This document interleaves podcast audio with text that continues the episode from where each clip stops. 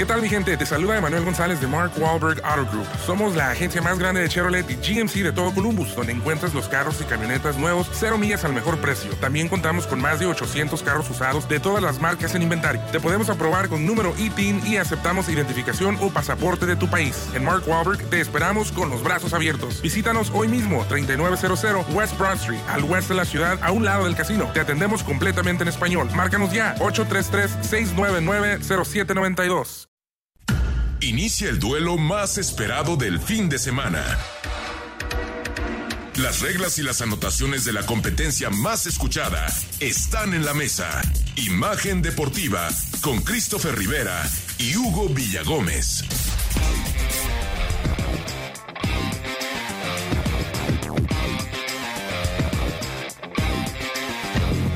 ¿Qué tal amigos? Buenas noches, un placer estar con ustedes como cada domingo aquí en una emisión más de Imagen Deportiva para traer todos los pormenores de lo acontecido el día de ayer, eh, sobre todo en materia de fútbol mexicano, la selección mexicana eh, desafortunadamente no tuvo la mejor de las actuaciones, tendremos amplio reporte de la lesión de Chucky Lozano, de el grito, del movimiento que está dando en redes sociales respecto al mismo grito, de las palabras de Tata Martino, en fin, hay información cargadita de selección mexicana. También la selección olímpica ya llegó a tierras japonesas, eh, ya inició preparación de cara a su primer compromiso contra Francia el 23 de julio. ¿Es 23 de julio? 22.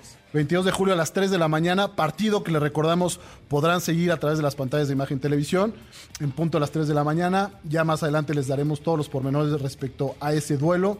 Y el Tri, pues eh, eh, preparando a fondo ya el equipo. Ya el, Jimmy Lozano tiene en mente el cuadro titular, el cuadro que hará frente al cuadro francés. Eh, destacar, destacar el tema de, la del, este, del, no sé, el viaje puede haberles, eh, no sé si afectado, Steph, pero me parece que va a costarles trabajo eh, por tantos, no sé si tuviste oportunidad de leer la nota eh, a la llegada de la selección. Steph, buenas noches, ¿cómo estás? Hola. el, el, tiempo que tuvieron que permanecer ahí por las medidas sanitarias que están rigiendo ahorita el país, eh, eh, a, Japón, concretamente en Tokio. Eh, a mitad de semana nos, informaron que desafortunadamente ya los Juegos Olímpicos no podrán llevar, celebrarse con, con espectadores. Y pues las restricciones ahí tuvieron a la selección parada ocho horas en el aeropuerto en lo que hacían todas las pruebas, todos los requisitos y los protocolos que hay que seguir. Hay que ver si no afecta el tema de la preparación de la adaptación inmediata. Yo sé que falta todavía tiempo, pero va a ser muy complicado para todos los atletas el tema de, una pronta adaptación al tema y, una óptima preparación para darle cara a, su enfrentamiento en, en Juegos Olímpicos. Tenemos fútbol de estufa. El América enfrentó a Tigres el sábado por la tarde tempranito. Me parece que eh, sin, sin, brillar, el cuadro de, Solari poco a poco va agarrando forma. El día de hoy las Chivas se enfrentaron a, Rayados de Monterrey también en el Alamo eh, fueron derrotadas por los Rayados un gol por cero. Importante hablar el tema de Guadalajara porque hasta el momento no se vislumbran refuerzos y la gente ya está un poco desesperada, preocupada por ver cuál va a ser el 11 y el plantel que vaya a darle forma a la apertura 2021. Me parece que está complicada las finanzas de todos los equipos y espero que haya alguna sorpresa para los aficionados de, Guadalajara. Tenemos también información del flamante campeón de la Eurocopa, Italia. Italia había en serie de penales, se corona ante Inglaterra en un duelo dramático, en un duelo no apto para cardíacos. La serie de penales estuvo bastante emotiva. Gigi Donnarumma tuvo una actuación fantástica, al igual que Pickford, pero desafortunadamente para el cuadro inglés no pudieron terminar con la malaria que, que pesa sobre ellos de no ganar un título internacional. La gente estaba muy entusiasmada por levantar por fin esa tan ansiada copa, no lo hacen desde el 66, entonces... Eh, bueno, hubo desmanes post partido. También la, Policía Metropolitana de Londres reporta varios disturbios en la, capital londinense. Y, bueno, esperar a ver qué sucede. Eh, enhorabuena para el cuadro italiano. Y en el continente sudamericano, en, concretamente el tema de Brasil contra Argentina me parece ya destacado lo hecho por el cuadro la selección albiceleste, levantar por fin una copa después de tanto tiempo. En tema de mayores, recordar que no lo hacían desde 1993, aquella dolorosa derrota del cuadro mexicano frente a la selección argentina. Pues por fin, Leo Messi puede levantar el título, festejarlo con los suyos y me parece que que, se hace justicia después de tantas finales perdidas que había sufrido Lionel Messi. Por lo pronto puede presumir que ya logró levantar un título con la mayor y eso eh, podrá eh, mejorarle el panorama de cara a un Mundial de Qatar 2022 que parece ser que será como cerrará, como culminará una brillante carrera y tratarán de emular lo que hizo en esta Copa América, levantando el título de la Copa del Mundo.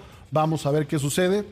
Tenemos información también de UFC, tenemos información de las finales de, básquetbol que hasta el momento van, bueno, están jugando ahorita estos momentos, pero la serie va 2-0 ganando los Suns. Vamos a ver si reacciona Milwaukee para poner un poco más de emoción a esto. Y por último, cerraremos con información rumbo a Tokio 2020 con nuestros compañeros Eda Padilla y Saúl Trujano Mendoza. Sin más, agradecer a la producción que nos hace el favor de, realizar este programa. Connie en los controles, la producción, Dave en los controles. En tele, ¿quién está? Híjole, no escucho. No, ahorita le suben un poquito porque no escucho. Y en esta mesa de trabajo tengo el gusto de que me acompañe nuevamente Stephanie Fuentes. Ya te había saludado, pero hacemos propia la, bienvenida con, con, bombo y platillo. Katia en la, en la, tele, perdón, muchas gracias Katia. Y Vero Ramírez también ayudándonos en la producción. Steph Fuentes, ¿cómo estás? Buenas noches. Hola, muy buenas noches, los saludo con gusto. Un placer estar aquí con ustedes. Eh, puntualizas bien, hay muchos temas de qué platicar y por supuesto que la situación de selección mexicana es lo que se lleva a los reflectores anoche. Papelón ante Trinidad y Tobago, más allá de lo del Chucky Lozano, que claro que termina desconcertando a la escuadra nacional hay, cosas que tocar eh, sobre el funcionamiento de la selección. Vi, bueno, más adelante van a poderlo ver en, Adrenalina. Una notita interesante que presentaste, Steph, respecto a, la maldición en Arlington. Ah, sí, la maldición. Pues es que todo el mundo que pisa la cancha de los vaqueros de Dallas sale roto ahí. Ahorita profundizamos con ese tema y sin más preámbulo, vamos con esto.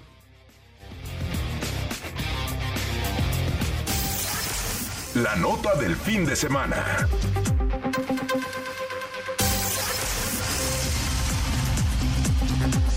Como bien mencionas, Steph, la actuación, hay mucho por donde entrarle al tema de selección mexicana.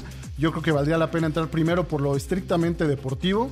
Después desmenuzamos un poco la actuación de cada uno de los elementos, de cómo vimos al equipo mexicano. Y después le entramos al tema de la lesión de Chucky. Y posteriormente le entramos al grito, al tema del grito y al tema del movimiento que se dio en redes sociales eh, en días pasados referente y relacionado con el no ascenso del equipo de Irapuato. En redes sociales empezó a gestar un movimiento para deliberadamente gritar en el estadio de, Arlington, de los Vaqueros de Dallas, pues el tan famoso grito y con esto perjudicar de alguna forma a la Federación Mexicana de Fútbol. Pero bien, vamos en materia deportiva. ¿Qué te pareció el tri el día de ayer? Fíjate, cuando ves la alineación, mm, yo pensaba que sería un equipo eh, como nos lo imaginábamos, ¿no? Con posesión de pelota, que iría al frente, que estaría mordiendo constantemente el área rival.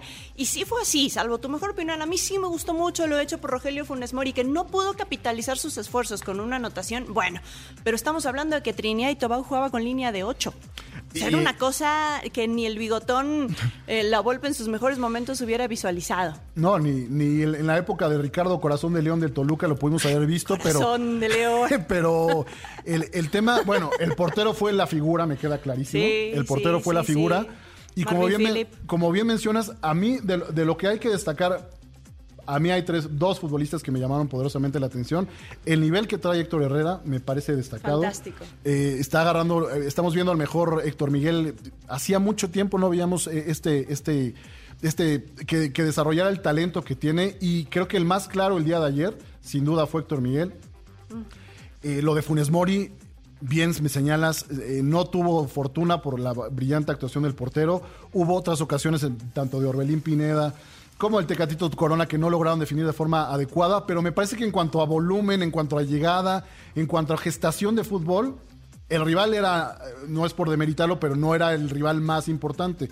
Era un rival que sabías que te iba a esperar. Y creo que desde el minuto uno eh, México demostró la superioridad, pero no pudo eh, plasmarla en el marcador. Exacto, es, ahí lo que voy. A ver, el planteamiento de Trinidad y Tobago fue replegar líneas, esperar, aguantar con casi todos tus elementos dentro del área y aguantar y entrar también con barridas y con llegadas duras. No fue fácil porque constantemente Trinidad y Tobago a las barridas, a las entradas, esto causó y derivó en el tema arbitral con el eh, costarricense Ricardo Montero. Monta- Montero, yo le dije Montaño, Montero. Ricardo Montero, pero ¿qué, qué, qué dijo Angus Eve, el técnico de la selección de Trinidad y Tobago después del partido?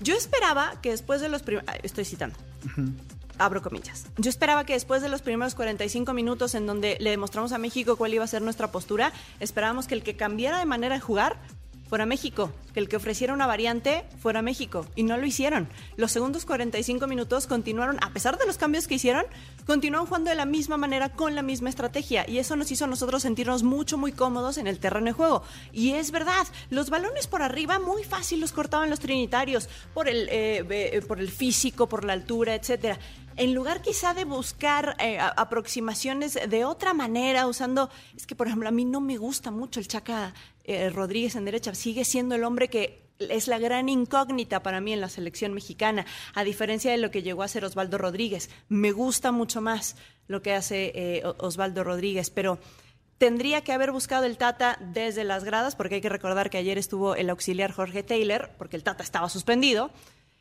tendrían que haber buscado alguna solución, pero fue el mismo planteamiento los 90 minutos. Y ese es ahí donde yo digo, ah, pudiste buscar más. Eso es lo que podemos criticar al equipo mexicano, más allá del flagrante penal que nos queda clarísimo que fue un empujón descarado sobre el Chucky Lozano y que nos hace pensar mal, porque bueno, tienes a tipos ahí revisando las jugadas, hay que recordar que hay VAR en esta Copa de Oro, hay forma de revisarlo y de sancionarlo. Y más allá de todo eso que vamos a entrar a, a- a detalle al tema de la lesión del Chucky Lozano, me preocupa que un cuadro tan débil, que cual- más bien que cualquier equipo que se organice medianamente bien de tres cuartos para atrás, te complique. Sí. Y ese es una, una- un problema que se le ha venido manifestando al equipo del Tata Martino. Ante, previo a la llamada de Funes Mori, que te acuerdas que la sequía goleadora fue brutal, que Henry no, Martín no encontraba el arco, y venían las críticas de que este equipo no tiene gol. Y si no es Chucky Lozano y en su momento era Raúl Jiménez, y a veces Tecatito cuando se ilumina y define correctamente, de ahí en más, Steph, no hay quien la meta. Y preocupa que el tipo que supuestamente está enfocado y está dedicado a hacer los goles, ayer desafortunadamente por el brillante actuación del portero y porque no tuvo todas eh, toda la, mejor de las suertes, pues Funes Mori también se está topando con ese problema. Parece que eh, el, el tema de la malaria en el gol es un tema ya de la selección y no pasa por la gestación, pero bien señalas que en el segundo tiempo, lejos de buscar algo más, topaban con el mismo problema. Todavía al final parecía que en el último gas, en el último aire, previo a la detención del, del partido por el, el desafortunado y el lamentable grito, parecía que se encontraba México con el gol. Viene la anotación en un polémico fuera de lugar, me parece, este- en estricto sentido, me parece que no es fuera de lugar, pero está perfectamente Sí, habilitado. habilitado. Ya más allá de que caiga el, el gol, la pregunta es, ¿por qué demonios tiene que pasar tanto tiempo para abrir a un rival que yo entiendo que se ordenó bien, pero si tú no tienes las herramientas para abrir a estos rivales, vas a sufrir, ya no te digo en Copa de Oro, en lo que se viene en, eliminatorias, a pesar de que hay tantos boletos y tantas posibilidades de ir, entonces a México se le va a complicar de sobremanera. Si no juega en la, la altura, en la cancha del Estadio Azteca con un estadio lleno, me parece que va a sufrir muchísimo en eliminatorias México. Pero ahí, ¿por qué pasa? Pasa por falta de calidad de jugadores, falta de individualidades o falta de gestación y manejo de equipo. Yo no sé si ya falta, no sé si en algún punto por la cabeza de los futbolistas pasa eh, el fantasmita de que, bueno, ahorita lo resolvemos, cae uno y caen tres. Pero el partido se empieza a ser viejo, no caen los goles, te, Te empiezas, desesperas. te desesperas. Y la banca, yo creo que la banca se comportó bien, me, me refiero a, a lo que mandó Gerardo Martino, pues le buscó, le, le- le- le- le movió tantito. Te voy a decir, Orbelín Pineda para mí está en un nivel muy por debajo de lo que nos tenía El tema de. Orbelín, yo creo que su mente está en el tema. Sabemos que no arregló contrato con Cruz Azul porque su mente está en, en irse a Europa. Entonces, ahorita venimos con ese tema de Orbelín porque creo que eso es lo que lo está distrayendo y profundizamos más con, el actuación, con la actuación del, del, del Tri. Le recordamos que pueden estar en contacto con nosotros, Steph, tus redes sociales S Fuentes 08. y HVD79 para que nos manden lo respectivo, sobre todo el tema de selección mexicana, a la lesión del Chucky Lozano, que vamos a entrar en un momento más adelante a ese tema. Y Eh, lo del grito, Steph, no sé por qué quieres empezar, por el tema de la lesión de Chucky. Sí, ¿te parece si, si nos vamos por ahí, por, por orden de lo ocurrido en el partido y derivamos en la situación del grito? A ver, eh, por, por, si usted no sabe, le damos este breve contexto. 10 minutos de partido, Irving Lozano recibe un empujón dentro del área y a la hora de caer se impacta la cabeza con la rodilla, el, el, zapato, ¿no? También entre la rodilla y el zapato, porque creo que las dos le, le pegan, del portero trinitario Marvin eh, eh, Phillip y termina con una laceración importante a la altura de la ceja, en la ceja izquierda y además como que cae noqueado. Eh, un, un, un, golpe, además de la cabeza, como. Ah, hay hay hiperextensión, del, cuello, del cuello. Entonces, eso es lo que más le preocupaba al cuerpo médico, eh, porque al hacer contacto con la rodilla, el, eh, el Chico Lozano viene cayendo y viene eh, ligerito, digamos, no viene haciendo fuerza. Entonces se topa con un de frente la rodilla y hace un movimiento. Para atrás. Y lo que nos espantó a todos en la transmisión es que se quedó, se veía la desesperación del cuerpo técnico de tratar de como reanimarlo porque parecía que no respondía. Entonces sí. eso encendió inmediatamente las alarmas. Lo sorprendente es que el árbitro no ve absolutamente nada y procede a molestar a Edson Álvarez por reclamos. Sí. Y lejos de ver por la integridad física del jugador. Además de que, repito, hay bar. Claro. Hay un bar, no pasa nada, ve y chécala. Y por otro lado, se tardó 400 años en permitir el ingreso al doctor Serrano y al cuerpo médico de la selección mexicana. Eso es lo que te digo, lejos de, de ver por el bienestar del futbolista, estaba más concentrado en amonestar a, a, Edson Álvarez que en ver qué le pasaba al jugador mexicano que de verdad no, no se movía. No. Y no había reacción de nadie. Los futbolistas le hacían la, la seña de que eh, permitía el ingreso al cuerpo técnico. El doctor Serrano también por el costado le decía, oye, tengo que entrar. Sí, y lo sacan en una camilla que yo creo que si juntamos unas cartulinas. Sí, no, qué cosa. Eh, ten, tenemos mucho más fuerza de la camilla hechiza que entró a sacar al Chucky yo, Lozano. Yo quiero pensar que están preparados para una eventualidad, para un, una cosa grave como la que sucedió ayer. Pero los manejos de primeros auxilios, la primera reacción deja mucho que desear. Mucho que desear, sobre todo por el tiempo de eh, reacción para permitir ingreso de asistencias.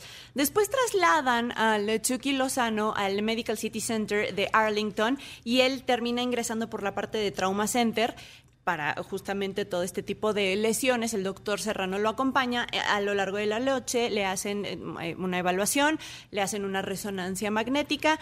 No, afortunadamente no encuentran ninguna anomalía en la resonancia, todo está en orden y se pensaba que a lo mejor iba a necesitar cirugía arribita de la ceja no como tal cirugía por alguna fractura o algo así, pero sí terminó teniendo una intervención con un cirujano plástico que fue el que eh, ¿no? reconstructiva, ¿no? Que cosió aquí la parte de la ceja como que volvió a unir para que quedara eh, que quedara bien. El, por la mañana se le dio de alta a, al Chucky y regresó al hotel de concentración de la selección mexicana. Va a estar ahí en reposo. Después será eh, mañana, eh, este lunes, que regrese a hacerse unos estudios, pero como de seguimiento, nada más como eh, de, de, de, carácter neurológico, para checar que todo siga bien y que lo que arrojó la resonancia magnética, que eran como buenas noticias, de pues no hay nada, siga en ese, en ese, en ese tenor, en ese camino. Y, post, y después, pasando todos estos chequeos médicos de rigor, emprenderá vuelo a Italia. Se irá a Italia y ahí ya será atendido, se estima o manejan que será baja entre cuatro y seis semanas. Evidentemente sabemos que está fuera de Copa de Oro, pero eh, se pierde también gran parte de la pretemporada con, con el Napoli, entonces hay que esperar, eh, digo, aparte del protocolo de revisión de, de, que, que habrá el día de mañana, también hay que ver si no hay secuelas posteriores, Steph, porque el golpe fue brutal. Sí, se reporta la selección mexicana eh, que será aproximadamente de cuatro a seis semanas el proceso de recuperación, pero también el, el, Napoli sacó un comunicado. El jefe de los servicios médicos del equipo italiano, Rafael Canonino, él, él dice, bueno, a ver, ya me comuniqué con él, todo está en orden. Afortunadamente el, jugador se encuentra estable y también hay constante comunicación, líneas abiertas entre el doctor Serrano y el doctor de, del Napoli. Entonces, él dice, va, va, va, a estar allá, le van a hacer estos estudios el lunes y a la brevedad, en cuanto haya pues, posibilidad de que regrese, se va a hacer el proceso de recuperación con el club. Ahora, eso por una parte, por el tema de salud. Ya el día de hoy posteó algunas imágenes el Chucky con su esposa. Nos, nos da ya tranquilidad, nos da como cierta calma porque todo incógnita. Todo, ayer, a pesar de que hubo información, hubo un canal fluido de información respecto al estado de salud de, Irving Lozano, pues ya nos deja más tranquilo verlo, verlo acompañado de su esposa y de, agradeciendo a todos por el apoyo y mencionando que, bueno, en breve estará, estará de regreso, ¿no? Y. el, por reglamento, Steph, me quedó la duda. No, no podemos, pueden no, ya traer nada más. Entonces es con lo que hay. Se quedan con los 22. Hasta el 9 de julio podrían haber hecho cambios por lesión, por COVID, por lo que quieras. El 10, que arrancó, ya no hay manera. Ya no pueden traer a nadie más. Con los 22 que quedan, son con los que van a tener que jugar. Entonces, Estaba tratando, bueno, este era el entendido que yo tenía. La selección mexicana estaba tratando por ahí de ver si había alguna laguna o algún algo que les permitiera hacer el llamado de un jugador más, pero al parecer ya no hay manera. Su, supongamos, sin conceder que existía la posibilidad, de todos modos, así que digas, bueno, nos sobran y quedan futbolistas en México para poder suplir a, a Irving Lozano en la Copa de Oro, también por donde le rasques, no hay, ahorita, ¿a quién llevas? ¿A Santi Muñoz? ¿A Santi Jiménez? Creo que es lo, que, lo único que se me ocurre que Claro. puede estar como disponible. Claro. Y vienen de, ya vienen de vacaciones. Sí. Entonces también sería una locura y los expones a una lesión. Entonces creo que por ahí ya México va a tener que hacerle frente al torneo sin la posibilidad de inscribir a nadie más. En una Copa de Oro, Steph, que hay un dicho que dice que mal empieza la semana al que ahorcan el lunes. Y bueno, esta Copa de Oro empezó fatal con el tema primero de Curazao, que arroja tantos casos positivos. Por seguridad deciden que no participe, traen a Guatemala de invitado, viene el tema de la lesión del Chucky Lozano, se da el grito, es decir, eh, está pasando todo lo indeseable en la Copa de Oro, no solo para el cuadro mexicano, sino para la organización. ¿no? Sí, hablábamos también hace unas semanas, ¿te acuerdas que decíamos es que están metiendo la Copa América con calzador, nadie la quiere jugar, ahorita no es prudente? Termina siendo algo muy similar, ¿no? La Copa Oro ya está como hasta pestada. Está, está por- por tener rebasada. ¿no? Está rebasada. Yo creo que cuatro años estaría excelente cada cuatro años. Ahora, lo de, lo de Guatemala está muy extraño porque el día anterior que le, hablen a, que le hablan a Guatemala, el día anterior corren al que era el técnico. Corren al técnico, le hablan a Guatemala y le dicen, oye, Guatemala, ¿puedes venir? Y Guatemala, ah, sí. eh, Sí puedo, pero Déjame juntar unos jugadores. Y traen a, a- a- a un técnico, al técnico mexicano, déjame, eh, Loredo, pero déjame, me acuerdo. Loredo sí está bien. Y aparte, Steph, les prestan preparador físico. Creo que Tigres hizo la, el- la- la balona, les ayudó prestándoles un preparador Sí. físico porque tampoco tenían cómo hacerle frente al torneo. Entonces, accidentadísimo este torneo. Eh, el día de hoy ya Canadá derrotó a, a Martinica. Eh, ahorita está derrotando Estados Unidos a Haití, pero es un torneo que lejos de aportar un buen nivel futbolístico, yo entiendo que la Copa de Oro quieran hacerlo estelar y promover la competencia entre los caribeños y los centroamericanos, pero estás exponiendo a futbolistas por las entradas salvajes que hay de los, de los contrincantes. No hay garantías en cuanto a, a arbitrajes correctos que eviten este tipo de entradas salvajes. En todos los partidos hemos visto entradas brutales que no han sido sancionadas. Entonces, Totalmente. preocupa y ya hay en redes muchos futbolistas de México que se han manifestado en cuanto al tema de participar en este torneo que no le dejan nada a México. Sí, pero creo que la mayor inconformidad es, más allá de que participen en, este torneo, a ver, todas las selecciones participan en el torneo de su zona. Esto es, esto es de todos, esto no es nada nuevo, ¿no? O sea, está la Copa América, la Euro, pues en este caso es la Oro, que es lo que le toca a México por la zona en la que está. La gente expresa en redes sociales, ah, pues hay que salirnos de esta confederación. Si Australia se pudo salir de Oceanía para ir a competir en Asia, ah, pues también México que se vaya a la Conmebol. Tampoco es tan fácil, porque México es el que trae el dinero a la Conmebol. Claro. México es el, el- el- el bonito, el anfitrión, el, el de los aplausos, pero aquí sí concuerdo con los jugadores. Ya si la vas a jugar, bueno, pero no, no me parece justo que a México sí se le obligue a traer rasero. El, el- el cuerpo, el, ¿cómo El se llama? El, equipo equipo, grande, A, ajá. las grandes figuras, y Estados Unidos lleva una juvenil, Canadá. Eso mencionamos la, la semana pasada del doble rasero que existe. A ustedes sí les exijo y tienen que traernos al, al equipo estelar porque si no, no vendo boletos. Pero Estados Unidos ahorita estamos viendo que con un equipo juvenil está disputando la Copa de Oro. Yo no hago menos que vayan juveniles y que se expongan a hacer las lesiones. Lo que digo es que hay, los futbolistas necesitan ya descanso. Claro, no es, que, no es que un futbolista juvenil valga menos y ya Claro. no importa si se lesiona. No. No. no, no, por supuesto que no. Pero decía algo ayer el, el auxiliar Jorge Teller, decía, si la Copa Oro eh, invita y, y, accede a un jugador de la talla del Chucky Lozano, que tampoco estamos hablando, si bien de un super mega internacional, no, pero claro que, o sea, el Chucky ya no es cualquier jugador. Ya se está ganando un nombre en materia internacional, no solamente ahora con Italia, sino desde su paso por el fútbol holandés. Ahora lo ha hecho mucho mejor eh, con el Napoli. En fin, le ha costado tendría la CONCACAF que ofrecer ciertas garantías. Lo mínimo que puedes hacer es tratar a tu equipo que te trae el dinero, que te trae la gente, que te trae los boletos, que te da las entradas, que te vende, que te ta ta ta ta ta ta, ta ofrécele un arbitraje de, de primer calidad. nivel. Es que eso es lo único que se pide. Y no es estar llorando por el tema de, de, del penal no sancionado. Son por las, las, entradas que se permiten. Lo vivieron equipos mexicanos en la, en la, en la CONCACAF Liga de Campeones. Recuerdo un arbitraje terrible contra el América también, que le marcan un penal de forma absurda. Eh, la cantidad de leña que se repartió sí, en ese el, juego. El partido con América. Es, fue escandaloso lo que se dio en ese juego protege al futbolista, que a fin de cuentas ahorita ya te va a repercutir, porque el Chucky Lozano no va a estar, y la gente ya se lo va a pensar dos Digo, sé que la afición mexicana es muy noble y ya agotó las entradas para los partidos y para la serie respectiva, pero en una de esas, por la lesión del Chucky Lozano, se te complica y no avanza a México, adiós torneo. Pero ¿sabes qué? Adiós torneo. También hay un sector importante de la afición y del gremio en la que, ¿te acuerdas cuando se decía, no, pues le van a dar descanso a Guillermo Ochoa, le van a dar descanso a Andrés Guardado, le van a dar descanso a Héctor Moreno y van a ir fulano, sutano y perengano en su lugar? Claro, necesitan mm. descanso, estas divas, tal, o sea... Juan, te llamas, de todas formas hay peros en todo. Cuando, cuando se logra conciliar, a Cuauhtémoc Blanco le costó, ¿te acuerdas que pidió vacaciones en un tema de Copa Confederaciones. Uh -huh. Y ese fue el motivo por el cual Ricardo Antonio Lavolpe no lo excluyó. Lo Dijo, ah, necesitas vacaciones, pues el grupo decide que ya no eres necesario. Bueno, bueno sí, el chiquis. Bueno, sí, yo o sé. sea, sí, el chiquis. Pero ese fue el pretexto, digamos, de ahí se agarró. De ahí se agarró. Para... Y ya el grupo ya no te quiere porque no te la jugaste con ellos en, en la Confederaciones.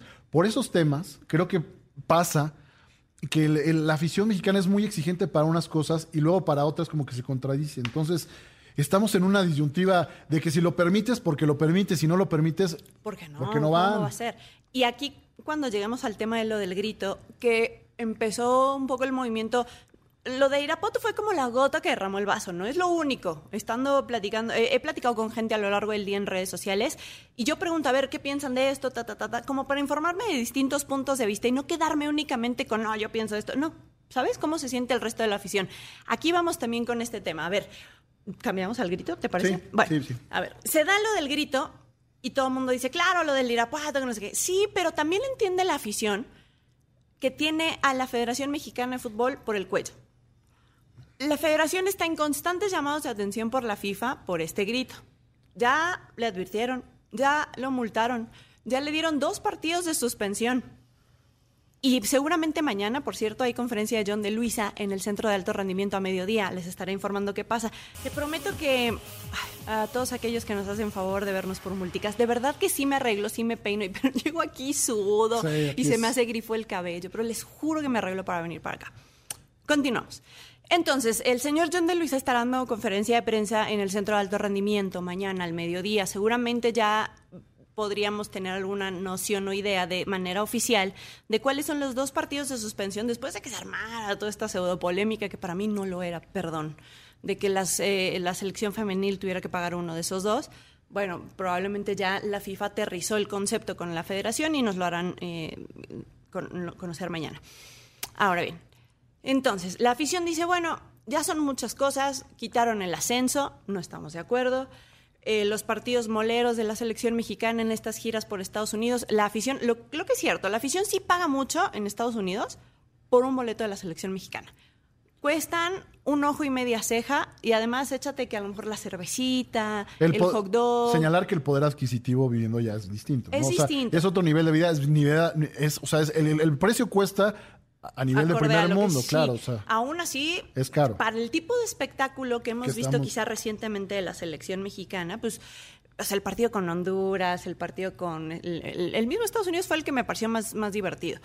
Pero eh, está este, esta inconformidad. Y lo que pasa en la semana con lo del Irapuato, que después de unos días de que un auditor externo, ¿no? Una firma. Ernst Young, una prestigiosa auditora a nivel mundial. Exacto. Yo no creo que se presten a, eh, a ver, este, No, no, un no. informe hechizo. Yo no creo, pero No lo sé. Yo porque creo todavía en la honestidad de la gente. Eh, eh, es que eh, ahí el, tema es el tema de la afición, que lo ve del lado romántico. Y ahorita vas a aclarar tú el punto de cuál es el meollo del asunto de por qué no puede estar Irapuato en primera división, en expansión. Exactamente. Entonces, el Irapuato, si bien se ganó el derecho a ascender de manera deportiva, no era nada más de, ah, pues ya ganaron y ya están del otro lado. Tendrían que cumplir con un cuaderno de requisitos en donde tienes que eh, comprobar tus finanzas que sean sanas y que además sean de procedencia legítima, eh, los estatutos legales bajo los que está constituida la empresa que representa al equipo,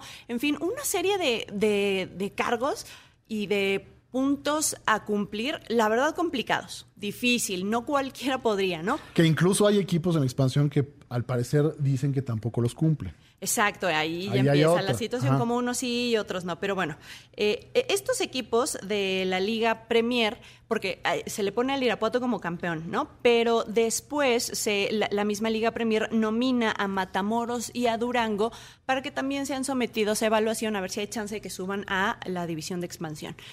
Total, Ernest Young entrega el documento a la Liga MX, a la Federación Mexicana de Fútbol, a la Secretaría General, etcétera, y dice: no, a ver, ni Irapuato, ni Matamoros, ni Durango cumplen con estos y estos y estos requisitos. Obviamente, eh, el documento es muy extenso, pero sí, se, sí hay puntos como muy específicos en donde dicen no pudieron acreditar las finanzas del último año, no pudieron acreditar tal cosa, no hubo tal, no hubo tal, no hubo tal. Entonces, ante esto, no tendrían como el aval ni de la federación ni de la liga para subir. La gente dice, ah, pero es que se lo ganaron deportivamente. Sí, claro. Lo que yo sí veo al revés es, ¿para qué te esperas a certificarlos después de que termine el campeonato? ¿Por qué no? Es que eso debe ser un, paso. Eh, eh, eh, o sea, primero hay que hacer esa evaluación para que puedas participar, aunque sea Premier. Exacto. Tienes que tener, bueno, acuérdate que tienes, estás candidateado para poder este, subir a la expansión, pero bueno, no lo tienen. Y por eso se dio el movimiento, Steph, sin ascenso. Sin ascenso. No, hay, mundial. Está buscando la gente gritar deliberadamente en los partidos. Ya se hizo la convocatoria, se hizo un hashtag, que es el que les acabamos de mencionar, para que durante los partidos se haga el grito y vengan sanciones de FIFA para la Federación Mexicana de Fútbol para que México sea castigado porque sus manejos son nefastos y la Federación Mexicana es villana, y etcétera, etcétera. Pero regresamos al tema anterior. Si bien estoy de acuerdo con que no solo la afición del Irapuato, sino muchas, en su momento la del Monarcas, varias, varias, varias, se han quedado con una espina clavada o de repente con la facilidad con el que en su momento dijeron, ah, vamos a cambiar de, eh, de franquicia a La Piedad y ahora va a ser eh, Chiapas, pero en realidad ahora es Gallos, pero eso, todos esos movimientos los hacen con una facilidad que... No, la desaparición de un equipo que iba a cumplir 70 años, caso de Morelia, Monarcas Morelia, para y, con, y aprovechando la, la pandemia, aprovechando que la gente no puede estar en las calles manifestándose, pues desaparecieron. Yo entiendo, había, había no justificación, había elementos para considerar eh, desaparecer la franquicia porque supuestamente no había un apoyo del gobierno, no había dinero, etcétera, etcétera, y el principal inversor no iba a contar con los recursos para hacerle frente. Sí. Pero, como bien dices, el tema está cómo se hacen las cosas. De acuerdo. A mí es lo que me, brinca. Pero aquí, aquí lo que me brinca también es que la, la, la afición señala y puntualiza, no toda, o sea, digo la afición por, por hablar de un término, pero claramente sé que no es toda, la afición. Pero dicen, claro, es que es la federación, la federación, pero yo no, la, la federación dio el aval para el cambio junto con la liga de Monarcas a Mazatlán. La federación no dio el aval, en este caso, para que Irapato, Matamoros y Durango subiera junto con la liga. Pero estamos hablando del mismo Irapuato que hace un año tenía demandas de un grupo de jugadores importante por falta de pagos. O sea, el Irapuato que no tenía solvencia económica hace un año. Y entonces, ¿qué pasa a ese sector que, que, sí entiendo que deportivamente quieres ver a tu equipo ahí? Pero si pasa otro caso como el de tipo Veracruz, que puede ser, ¿no? Con un equipo que, con finanzas dudosas, que no hay dinero, para meter controversia tras controversia tras controversia, ¿quién absorbe esas controversias? La, federación. Entonces, si pasa otra vez y hay jugadores en huelga o que no quieren, como pasó con Veracruz, que, si no se les paga no se mueven, etcétera, etcétera, ¿qué diría la afición? Es que como la federación permite un equipo así. Claro, es que están entrampados, te digo. Es que están las dos partes, ambas, ambas visiones están muy completas. Y, y muy radicales. O sea, yo entiendo la molestia de la afición, pero también los dueños del Irapuato se, se, se aprovechan de darle una manita de gato al de Sergio León Chávez, ponerle embutacado nuevo, pintarlo, y creen que con eso es más que suficiente cuando el, el verdadero tema es cómo le vas a hacer frente a las finanzas, o sea, tus finanzas que sean lo suficientemente sanas para hacerle fre- frente a un año de torneo. Y no nos topemos, como bien dices, con el tema Veracruz. Sí. Y la gente confunde peras con manzanas. y Entonces todo lo quiere meter en el mismo saco. Y si viene, un- yo nada más menciono, si viene una sanción fuerte, no solo paga la Federación Mexicana de Fútbol, paga la liga porque el no ir al mundial son ingresos que dejan de entrar a la federación y que le representan a México eh, muchísimo y que una sanción de, de que te dejen, yo, yo ya la viví, el tema de los cachirules en 90 es, es un retraso brutal para una, una- Ve a Italia cómo sufrió con no ir al Mundial de 2018. Sí, claro. O sea, es un retroceso brutal y yo entiendo que la gente esté molesta, pero creo que estamos mezclando temas que no van de la mano. No van de la mano el tema del ascenso con el tema del grito. O sea, estamos metiendo todo en un mismo paquete y quieren hacerse notar y se les va a salir de control. De mí te Además acuerdas. de que eh, eh, sigue mucho esta postura que yo la verdad no, no tengo los elementos o la certeza o las pruebas como para refutar o, a- o al contrario decir sí, sí es verdad. Mucha gente me escribió ho- hoy por la tarde. Todos sabemos quién maneja el fútbol, todos sabemos la televisora importante, todos sabemos, todos sabemos, todos sabemos. O sea, es un Vox Populi que todos sabemos, pero, Pero nadie ¿quién- sabe. quiénes comprobamos? O sea, está muy complicado porque no podemos separar de repente a los dueños. O sea, no, no solamente un dueño decide, hay unas asambleas en donde se vota, en donde hay eh, consenso mayoritario para el descenso o el no descenso. ¿A qué equipos les convenía no descender en este semestre? O sea, también hay que ver un trasfondo y no necesariamente hablamos de América. América tiene bien sus cocientes. ¿A qué equipos no les convenía descender? Entonces, to- todo esto viene, viene desde muy atrás. Ahora decía John de Luis hace unas cuantas semanas, hubo gran indignación por el tema de la femenil, ¿cómo va a pagar? ¿Cómo va a pagar la femenil? Si vienen multas y multas y multas y multas a la federación, y las paga y las paga y las paga, ¿sabes qué sector del fútbol va a sufrir? Los el varonil no, ¿eh? No, claro Tengan que no. la certeza que el varonil no. La Federación Mexicana de Fútbol y la Liga, y por supuesto parte de los equipos, sustentan y solventan al fútbol femenil. Que no es, no da ahorita, en estos da, momentos, no, no da, da, no da, el femenil no o sea, va a es una inversión a largo plazo y que están eh, arriesgando. Yo no, yo no estoy aquí defendiendo a los que están poniendo el capital en el fútbol, No, pero también nada. hay que ser, eh, hay que estar centrados. Que, que a mí me encanta el romanticismo de que suban todos y que un equipo de quinta suba. Sí, pero no hay una solvencia, no hay una, una fortaleza económica que nos va de, de generar en más problemas lejos de, de ver la belleza de regresar al Irapuato. Ahora, que tiene que regresar al ascenso, sí. Sí, claro, eso Por está supuesto. claro. Que lo ideal sería volver a jugar Copa Libertadores y no necesariamente fusionarnos cada vez más y más y más y más y más con la MLC. Claro, también estoy de acuerdo. Que sería buenísimo que fuéramos otra vez invitados a jugar Copa América, sin duda. Pero no sé si El, neces- ese- el panorama actual en la economía mundial nos hace ver, No y sé. tú velo en los grandes equipos, Steph, no va a haber grandes fichajes. No, va a haber, no va a haber grandes contrataciones. El Barcelona, por manejos irresponsables, está sufriendo para hacer la renovación de Messi, pero no vamos a ver grandes fichajes, salvo lo que se pueda dar con Mbappé y el PSG. Vamos a ver qué sucede ahí, pero no vamos a ver nada. Y si eso pasa en Europa, que se generan grandes cantidades de dinero.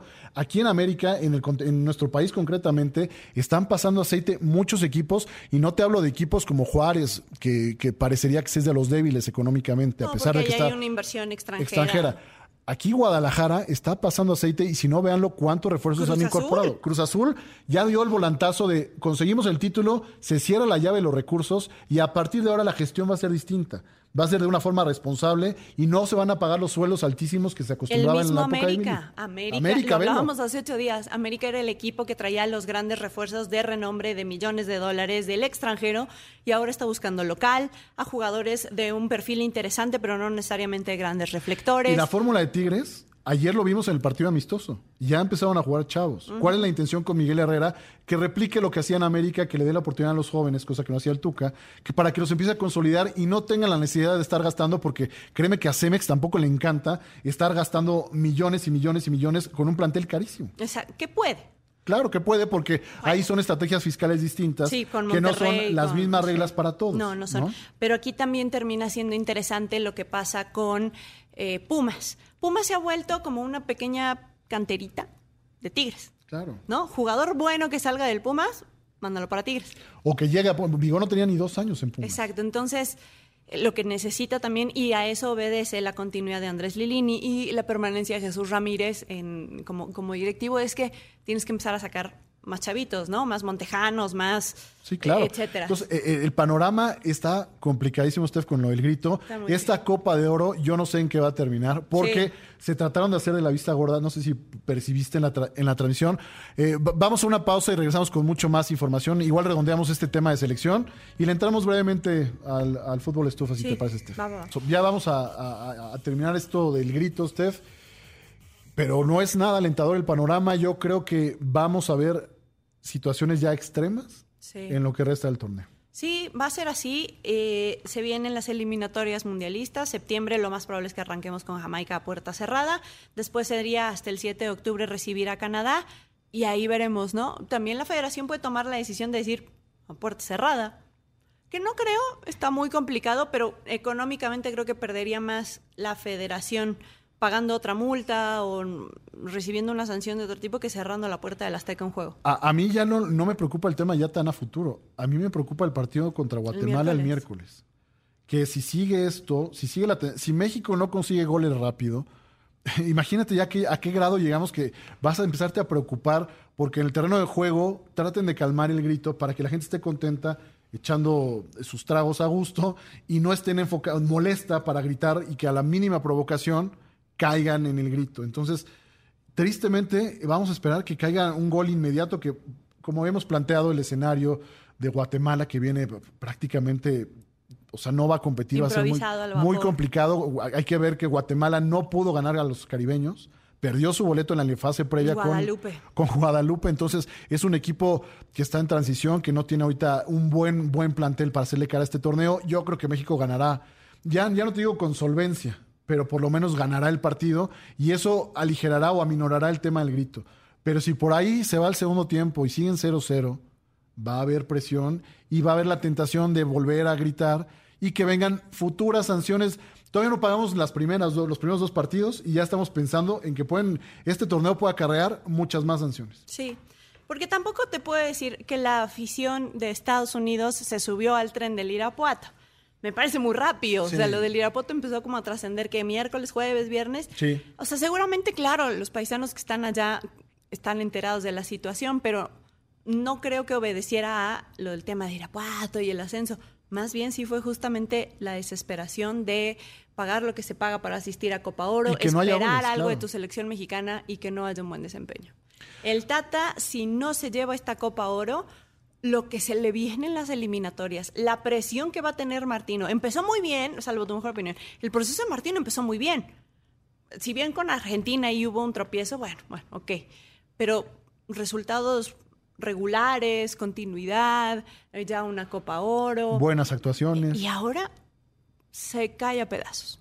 Ojalá y no, porque sería lo mismo. de que- y y es, eh, acuérdate que el ciclo de Gerardo Martino está pensado no solo para el ciclo Qatar 2022, está pensado para que Gerardo Martino sea el técnico para el Mundial donde México, en teoría, bueno, albergaría 10 partidos contra- con- en- junto a Canadá y Estados Unidos el resto de la Copa del Mundo en el 2026. Entonces, es un proceso que en teoría Tata Martino firmó a cuatro años, pero tienen en mente hacer la transición al siguiente ciclo, que sería histórico, pero si empezamos con estos temas de presión, a mí de verdad me pareciera, me parecería tonto, tonto empezar con temas de presiones a un equipo que con el tema de Irving Lozano tiene, eh, eh, no sé, 40% de posibilidades de meter gol, mermadas ya, ahorita.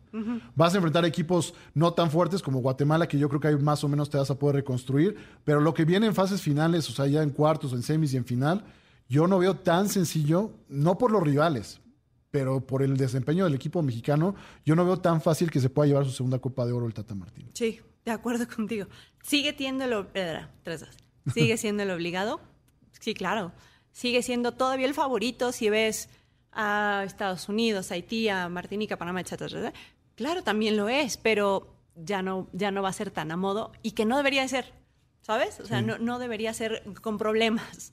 Oye, Steph, ¿te parece que dejemos ya el tema de selección? De. ¿Quieres hablar algo de Olímpica o nos vamos con fútbol estufa? ¿Qué prefieres? Mira, la- nada más eh, para tocar eh, información del trío olímpico, ya es su segundo día de trabajos en Hiroshima. Llegaron a Tokio, estuvieron años en el aeropuerto por todas estas pruebas COVID, que todo mundo quien pise tierras niponas, pise tierras niponas, va a ser sometido a un riguroso protocolo de salud en donde se va a comprobar que no traes nada de COVID-19, te piden un buen de pruebas que le tienes que traer desde México, cuando llegues allá otras, después eh, una cuarentena, por cuarentena. lo menos de unos días, etcétera. Entonces, a esto se someten los deportistas. Afortunadamente para México viaja con tiempo, ¿no? Ya está en, en- en Hiroshima, están trabajando ahí. Se espera que el día 15 jueguen contra Nueva Zelanda en el último duelo de preparación y el 16 viajarían a Tokio para meterse ya a la vida olímpica en donde van a estar. Eso es lo que te iba a preguntar y ya me respondiste. El tema de Villa Olímpica. Sí, van a Entonces estar van a estar Villa Olímpica. Y otra cosa, el tema, para muchos que preguntaban en redes, el tema de uniforme, O recordemos... me dice Eda, yo juraba, o sea, yo estaba en el entendido de que estaban arreglándose como Con la marca hace alemana, cuatro claro. años, con la marca de las tres rayitas. No pasó, no pasó No, y hasta donde sabemos. Eh, la marca china que vi- viste a la delegación olímpica mexicana Sí. será la que pro- provea o le dé el uniforme para los partidos de la selección olímpica de fútbol. Entonces jugarán no con las modificaciones que se hicieron en Río. Recuerda que desaparecieron las tres franjas, se puso el logo del COM Sí, sí. Y, y ya me parece que esas fueron las modificaciones. Aquí no, No. aquí van a jugar con la marca Sí, china. ya no llegaron a ese acuerdo. Todavía hace ocho días, eh, fuentes cercanas a, a la selección mexicana me dijeron, no, sí están viendo para que sea como hace cuatro años y demás.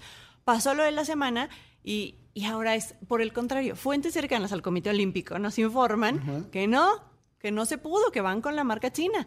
Lo cual me llama la atención porque esta marca, si, si bien es de ropa, no es de ropa de fútbol. Es como de correr, como de bicicleta. O sea, es, es otro tipo de línea deportiva, un poco más eh, aeróbica, por así decirlo. No lo sé. No, bueno, por lo menos yo no tengo conocimiento de que esta línea tenga ropa de fútbol para así como específica. Sí, acuérdate que vistió a Puebla. Vistió a Puebla y, Ah, no y desa- desafortunadamente no sé qué temas hubo ahí.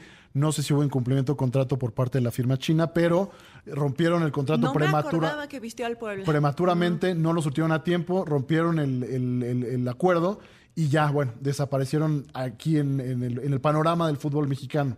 Pero eh, la ropa es de calidad. Yo he tenido oportunidad de verlo de cerca y la Sí, verdad sí, es, sí. es ropa eh, que no creo que tengan algún tema. El uniforme pues será genérico, no creo que hayan hecho un diño espectacular para, la, la tri- para el trío olímpico. Seguramente verde y blanco, Sí, con normalito. algunos vivos en rojo. No no esperemos sé. algo eh, como, como lo, eh, Atlética se esmeró un poquito en, en Londres Ah, ya, ya, ya, 2012. ya. Tuve que buscar en Google la Sí. camiseta de la marca. Sí, sí, sí, era un azul como más azul rey. Pero bueno, no, no se logró con- concretar y, No, no me y- acordaba. y tuvieron que salir. Eso y nada más reiterarles, Steph, la invitación para que el, do- el jueves 22, en punto de las 3, no sé si sea un poquito antes del inicio de la transmisión, pero México se enfrentará a Francia y lo tendremos aquí en las pantallas de Imagen Televisión. Claro que sí, les extendemos la cordial invitación porque ese es como el banderazo con el que arrancamos los Juegos Olímpicos aquí en Imagen. Vamos a estar eh, llevando una cobertura puntual de cada uno de los eventos, entonces estará muy bien. Ojo, a- eh, los equipos, por ejemplo, softball, fútbol, etcétera, sí empiezan antes su participación en el torneo, pero la inauguración como tal es el día 23. El viernes, a la- eh, si no mal recuerdo, a la- en punto a las 6 de la mañana. Y recordar también que también a través de las pantallas de imagen televisión tenemos el arranque de la apertura 2021 con el duelo eh, América contra- Gallos en, en el Estadio Corregidora. Visitando al gallo, ¿no? sí. Y de fútbol estufa rápido, Steph, pues nada que reportar. El tema de América que derrota a Tigres. eh, positiva la gira de Socio Tour para América con goles de los refuerzos, cosa curiosa. Tanto Fer Madrigal como Salvador Reyes se hizo presente el día de ayer contra Tigres en una buena anotación, entró de cambio y el joven, eh, el joven procedente de Puebla destacó, estuvo unos minutitos y anotó el gol del triunfo. Nada más, el partido eh, destacado lo de Oscar Jiménez, Sí. que cu- cubrió bien, Bien, a, a- a bien. Ochoa, creo que fue el hombre del partido. Y destacar también el tema de Guadalajara, Steph, hoy pierde y no hay movimientos o en el, en el panorama, en el horizonte, no se pinta algún refuerzo. El que pintaba que era Eric Aguirre se lo ganó Rayados. Entonces yo no sé por dónde o a qué vela le van a encender los aficionados de Chivas para traer un refuerzo. Es que yo creo que después de lo que se gastó, de la cantidad tan importante que se gastó recientemente en, en, todos los refuerzos que fueron tan cuestionados, tan nombrados, tan mencionados, va a ser mucho, muy mesurado. Pero también veámoslo de esta manera. Sí, el torneo empieza en unos días, pero la ventana de transferencias es eterna. Sí, ¿no? Hasta septiembre puede llegar cualquiera. ¿Sabes quién? Al contrario, una salida, eh, se dice que Pumas, además de, de Washington Corozo, eh, de, estos eh, refuerzos, un par de refuerzos brasileños que trajeron, el regreso del Chispa Velarde, eh, Octavio Paz, el portero, buscan un refuerzo más y sería dentro del fútbol mexicano. Podría haber posibilidades de que le hablen a Chivas y le digan, hay un jugador tuyo que me interesa. Beltrán estaría... es de los trascendidos, por supuesto no estoy dando información pero ¿con qué va a pagar la directiva de O sea, bueno, aunque yo entiendo que ya salió Facundo Waller, por cierto, se incorporó a San Luis y no hizo válida la opción. Y lo de Vigo no salió cuando yo No salió en los seis, en los cinco o seis que esperaba. Dos y eh, algo, ¿no? Dos y medio. Ni siquiera llegó a los tres. Sí. Entonces tampoco las finanzas están así bollantes en los equipos. Pero igual sería préstamo. Guadalajara tendrá que esperar, Cruz Azul tendrá que esperar. También se han dado renovaciones importantes y no va a haber movimientos destacados. Y pues nada más lo que ha dado en el norte, de Rayados y Tigres, eso es lo más destacado en movimientos eh, de, de estufa. Fútbol Soccer Internacional.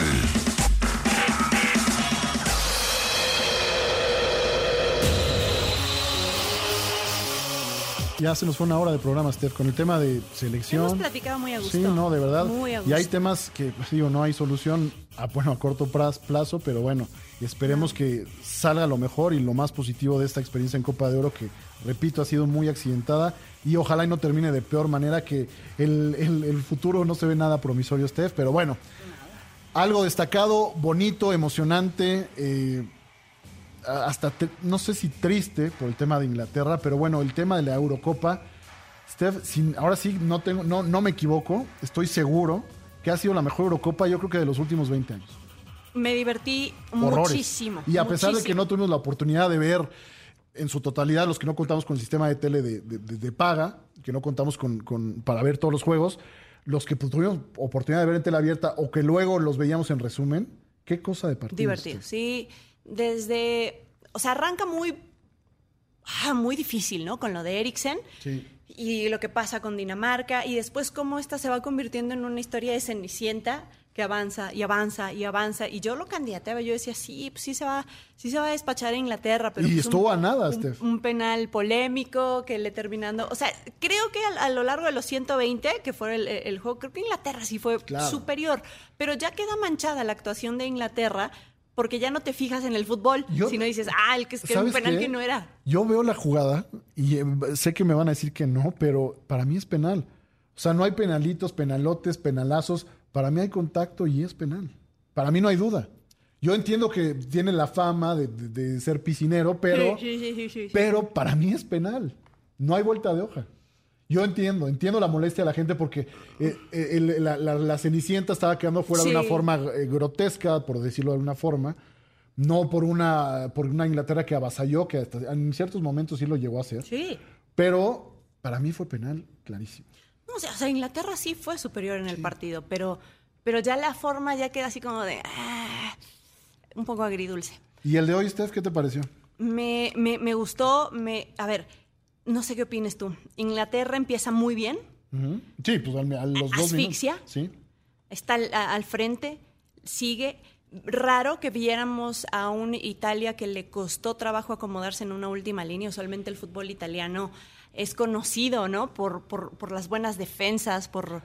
Esta Italia no. Esta Italia no.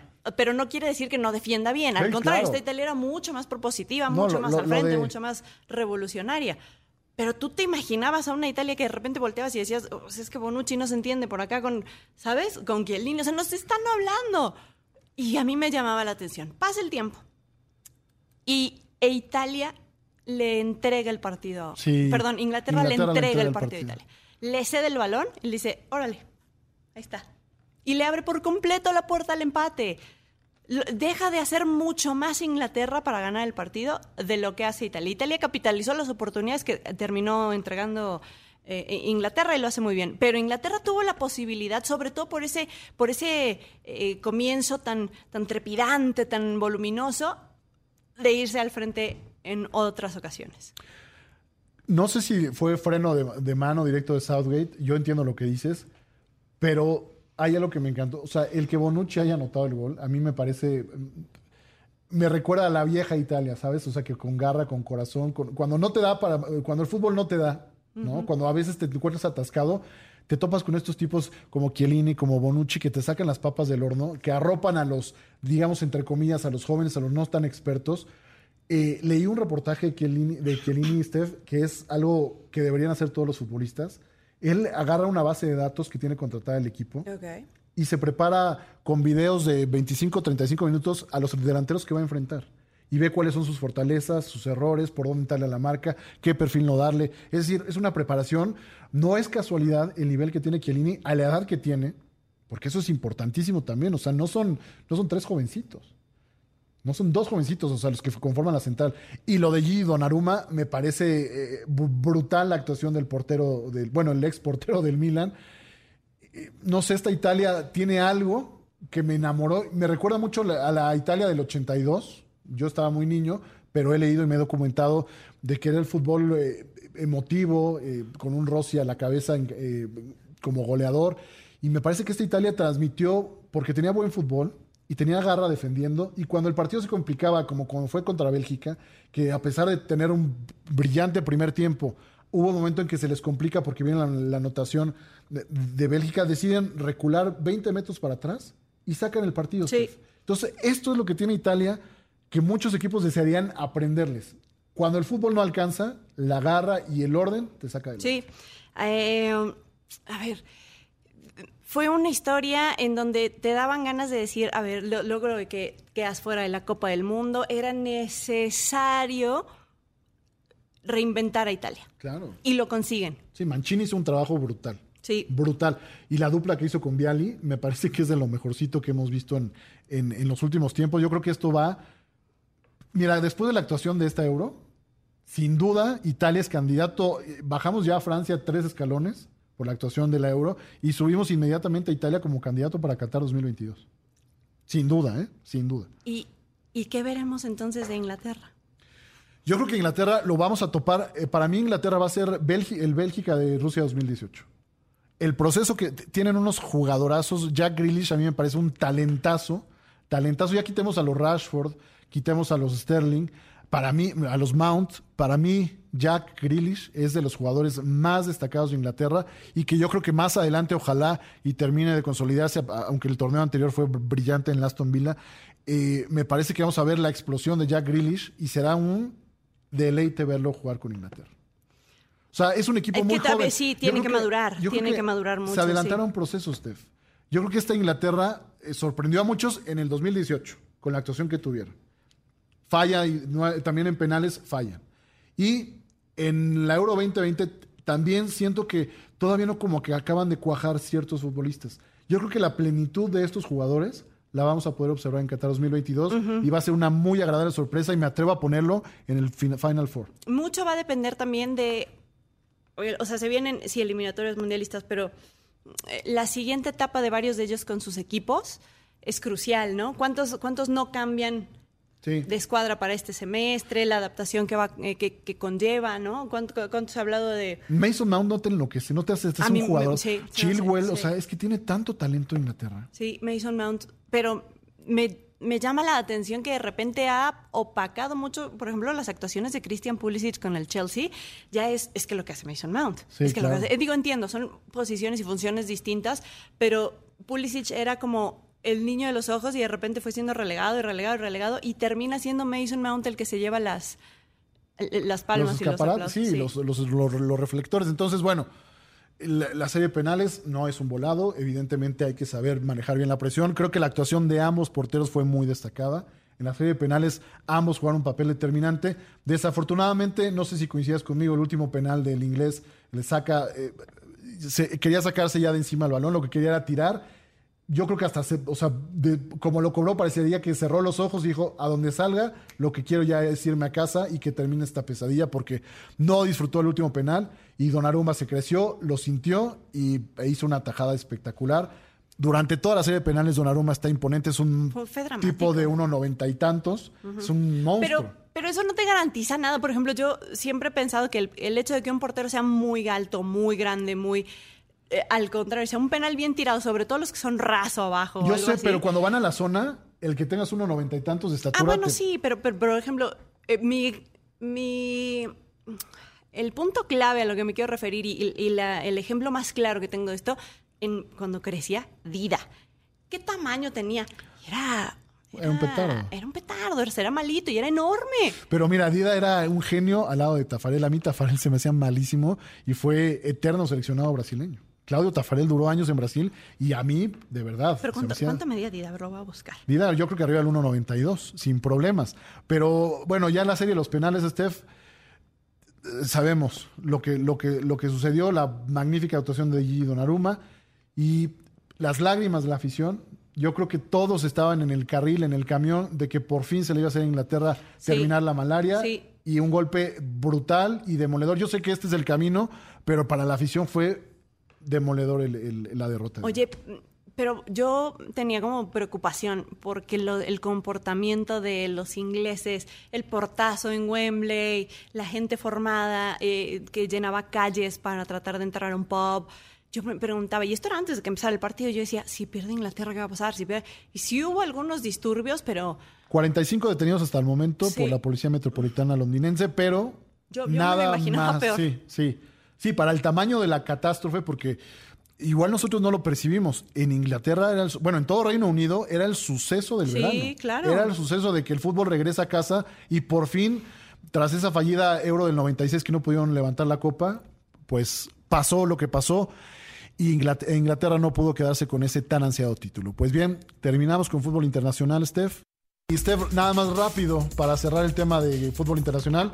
Argentina por fin acabó con la malaria y levantó el título la Copa América. Sí, un peso de encima que se quita Lionel Messi termina siendo muy emotivo. A mi entender lo hace muy bien porque los lleva, los comanda a esta gran final, pero como tal la figura en, la recta final, en, ese partido, termina siendo para mí Ángel Di María. Por, no, nada más por la anotación, sino por lo que representa ¿no? el- el fideo en ese partido.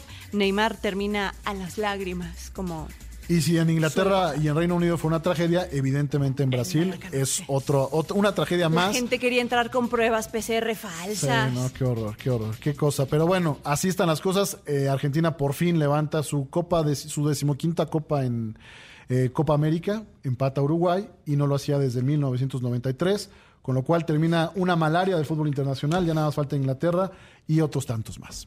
Pues bien, ahí está el tema de fútbol mexicano, de fútbol internacional y ahora nos vamos con artes marciales mixtas. Pato, ¿cómo estás? Buenas noches. ¿Cómo estás, Hugo, Stephanie? Un gusto con- estar aquí con ustedes, ya saben. eh, vamos a hablar de lo que sucedió pues en la noche de ayer con la UFC que tuvo su evento eh, de protagonizado por Conor McGregor y, Davi- y Dustin Poirier. Yo me había quedado ya en el, en el que ya se retiraba, que no retiraba, reaparece. No sé qué pasa con este, con este muchacho, con este irlandés. Conor es una de las personas no solamente excéntricas por naturaleza, porque lo es, es un showman, hay que también decirlo, pero en cuanto a temas de nivel de pelea, pues bueno, ya está quedando mucho de ver, es la tercera vez que se enfrentan entre Dustin y Conor, y pues bueno, el saldo positivo se lo lleva el norteamericano, tres victorias, ya, ya, dos victorias tiene ya el eh, Poiré, Sobre el sobre propio McGregor, sí, y de hecho las dos son consecutivas, se habían enfrentado ya tiempo atrás de que anunciara el, el retiro, pues habían, se habían enfrentado, Conor había ganado con una contundencia importante, siempre queda esa sed de revancha y pues bueno, se volvieron a enfrentar en, en febrero de este año. Conor McGregor es noqueado en el segundo sea, asalto. ni las manos metió. No pudo meter ni las manos, cayó totalmente pues descompuesto. Y esta situación generó que Conor no se, que no se quitara la espina y pues bueno, regresan a una tercera, a una tercera vez, una tercera, una tercera apuesta entre, entre estos dos, que termina ganando eh, Dustin, pero ni siquiera por, por un tema de knockout o que haya sido superior. En términos de combate, él solamente fue un asalto y Dustin había comandado. De hecho, la primera tarjeta que se filtró a- ahí de los jueces le habían dado un 10 contra un 8, que es en calificación de UFC, como en el boxeo. Pues El tres también son tres jueces. Son tres jueces. Eh, termina siendo muy bajo, porque pues bueno, eso quiere O sea, decir la que- vieron pareja. No, primer- al contrario, lo- le dieron toda la ventaja a Dustin porque Dustin desde el primer asalto, desde el primer momento que empezó el asalto, fue a querer a noquear a, a Conor. Desgraciadamente, pues se queda, se queda, se rompe el pie, el tobillo de Es- Conor. una- Es no sé si viste este, la lesión, qué cosa, ¿eh? es una lamentable porque además fue solo. Es cierto que Conor intentó mucho el tema de las patadas para mermar el físico de su rival, pero vino un puñetazo, un intento de puñetazo, pisa mal, dobla el talón y se termina zafando en una imagen que, bueno, cuando lo ves en cámara lenta ya es cuando de verdad eh, tienes la magnitud. Pero lo curioso del asunto es que todavía se cae y en vez de decir que pues, si trae roto una parte de su cuerpo, se queda sentado y como dirían en una serie, pues me hago bolitas y me empiezan a pegar. Se hizo bolita nada más en, en un- en una parte del, del octágono y mientras el otro seguía tratando de noquear, al final, pues bueno, esto pasó a falta de unos 10 segundos de, del, del combate del primer asalto y pues con eso tuvo que aguantar 5 segundos mínimo eh, Conor los impactos de su rival porque fueron contundentes. ¿eh? La verdad es que no, no le veía a Conor una manera en la que se pudiera salir victorioso ayer en Las Vegas, Nevada. Oye, después de esta actuación y de esta nueva derrota, eh, para la UF UFC entiendo que es atractivo tener todavía a Conan dando, a Conor, perdón, dando ruido y dando lata. Pero ya después de esto, ves una, ya no te digo contra Dustin, contra, Poirier, o sea, ¿lo ves regresando eh, en UFC o este ya será el retiro tan anunciado, o bueno, el retiro en el que estuvo durante mucho tiempo? Mira, la verdad es que es un showman. Ayer salió todavía festejando y jugando con el público, pese a que su tobillo pues ya no existía. ya el hueso ya no estaba dentro de su ser. Entonces, este. Sí, me parece que por la edad, pues bueno, mínimo la lesión, se especula que serán nueve meses los que tenga que tener para recuperación. Me parece ya muy complicado que Conor vaya a poder regresar. Quiere una cuarta pelea porque ayer incluso él le empezó a gritar, se calentaron los ánimos al final del combate porque empezaron a imitar a el Dustin empezó a imitar a Conor, esto no le pareció a Conor, incluso se retaron porque si querían afuera de, de esto se arreglaba afuera en, en las calles, bueno, O sea, de- un acto de barrio bajo. que se ve que ya Conor ya no está cómodo con lo que está haciendo en este momento. Entonces, bueno, parece que ya acabó la historia o veremos una futura Me pelea, revancha. Me parece que si Conor se aferra, vamos a tener una cuarta pelea que me parece que ya tendría que ser definitiva. Francamente, ya no veo la posibilidad. Dustin ya está en las miras del campeonato. Ya Conor ya pasó lo que tenía que pasar con Conor. Y Dustin se va a enfocar en ser campeón. En una de esas, si llega a ser campeón en lo que en estos nueve meses de, de lesión que tiene Conor, pues bueno, ya veremos a Dustin enfrentando a. A lo mejor un posible Dustin enfrentando a. a defendiendo su campeonato contra McGregor. Oye, y bueno, en fines de semana anteriores tuvimos la buena noticia de Brandon Moreno. Y este fin de semana tenemos ahora el lado de mujeres, Irene. Irene Aldana, una mexicana que es la primera mexicana en encabezar una cartelera de UFC, no fue esta, pero su lucha, su pelea pasada nueve meses atrás contra Holly Holm era la, la pelea que lo protagonizó en Las Vegas, en, en Dubai, incluso fueron, o sea, no solamente fue en Las Vegas, fue en Dubai, en el, en el Fight Island que sacó la UFC para tener estos eventos durante una burbuja, durante este periodo de, de Que les fue bien, ¿eh? Bastante Les fue bien, bien. ¿eh? La verdad es que la UFC junto con la lucha libre fueron los dos deportes que casi no pararon en todo esto, adaptaron a las con- a las circunstancias y a la normalidad que se estaba manejando. Y pues bueno, en términos, ayer Irene regresa con- contra Holly Holm, se lesiona, tiene que... Tiene, Pero antes de eso, Pato, eh, me parece que estuvo, no dio el peso Irene, ¿no? Sí. Previo a la pelea. Sí, fue eh, ahí, es lo que iba, el regreso fue muy complicado para Irene. ¿Por qué? Porque después de la pelea contra Holly, que la humilla Holly Holm, que es una ex campeona también, y que esa era la pelea previo a ir por el cinturón, viene una lesión de Irene, se tiene que operar el pie, porque tuvo muchas molestias en la planta del pie, es operada Irene, de ahí se tarda nueve meses en poder ya, pues son, fueron cinco de la recuperación y los otros cuatro de puro entrenamiento, eh, fue en octubre su pelea. Después viene este regreso, ya estaba lista Irene, platicamos antes de este combate con ella y nos dijo que pues bueno, que ella ya estaba al 100% físico, pero ¿qué pasa? A la hora del pesaje, Irene se pasa unas 4 o 5 libras, eh, que pues bueno, en UFC sigue siendo mucho. La pelea se tenía que haber cancelado, sin embargo, pues se O le sea, da- por, por reglamento. por que- reglamento se puede cancelar la pelea porque la, la contrincante puede no aceptarla y decir que ya, pues eh, bueno, a final de cuentas el reglamento está para ellos y son las libras que tienen que dar. Y la peleadora dijo, voy. Y la peleadora, pues sí, es que la verdad es que Irene, ya vencer a Irene es un mérito porque tiene, vencer a Irene en un hipotético caso, pues casi te asegura aunque una posibilidad por el título, porque Irene es una de las mejores ranqueadas, ahorita está en el número 4, debido a que pues estuvo tanto tiempo, pero llegó a ser dos. Su oponente está en quinto actualmente. Eh, ¿no? estuvo en quinto, Entonces, está eso en le quinto. representaba. Entonces, el dar el brinco y pues bueno, la rusa Yana Kuniskaya decide aceptar el reto. Es una gran pelea, pero solamente le dura un asalto a la, a la mexicana, a la oriunda de Culiacán. Le dura un asalto a la rusa porque pues bueno, iniciando la pelea, la receta con un hermoso puñetazo eh, en el rostro que luego luego le, le hace emanar el líquido vital. Después de ahí, pues bueno, Irene la tuvo en el piso, la tuvo a raya y, y ya faltando 25 segundos del, del tiempo del cronómetro, viene una serie de puñetazos de Irene sobre su rival y pues bueno, ahí termina la el referee decide ya terminar la pelea, la rusa ya no sabía ni dónde estaba y eso representa que Irene, pues bueno, se lleva el combate. Es cierto, nada más, hay que decirlo, pierde el 30% de su bolsa porque ese O sea, es el castigo. Irene no, no, no recibe la bolsa al 100. No recibe la bolsa 100 porque tiene que dar el 30% de su de castigo por no dar el peso, es el, el- el peso. De hecho, incluso estuvo nominada Irene a llevarse el combate de la noche. Desgraciadamente se lo dan por lo mediático a Dustin, pero estuvo cerca. Y si hubiera ganado el bono de la pelea de la noche, también tendría que haber dado el 30% de ese bono. Todo, se llevó, el- se llevó un bono Irene de pues del tema de del mejor golpe, del conectó el mejor golpe de la noche que le- le- le- que es el sí que es el que la manda ya el, ya es un segundo golpe que viene es un gancho directo al mentón y termina eso mandando el, el inicio del fin como se dice coloquialmente. Y pues bueno Irene se llevó eso tuvo que darle también el 30% de ese bono eh, de ese bono a, la- a su rival que bueno, pues ahora Irene pues vuelve a levantar la mano, dice algo que inspira mucho, que citó a Brandon Moreno, que le dijo, si no es hoy, será mañana, pero yo voy a ser campeona de la UFC, esperemos que eso se cumpla. Y si te parece, antes de otra cosa, ¿qué te parece si escuchamos lo que dijo tras el combate de la peleadora mexicana Irene Aldana? Pues es increíble, increíble el, el, el hecho de haber logrado un objetivo más, un escalón más para, para seguir evolucionando en mi carrera. Me da gusto que todo el trabajo duro se esté notando esta noche. Eh, la verdad que no, no, no sé qué siga, no, no me gusta acelerar las cosas, pero obviamente sigo persiguiendo eh, la oportunidad por el cinturón.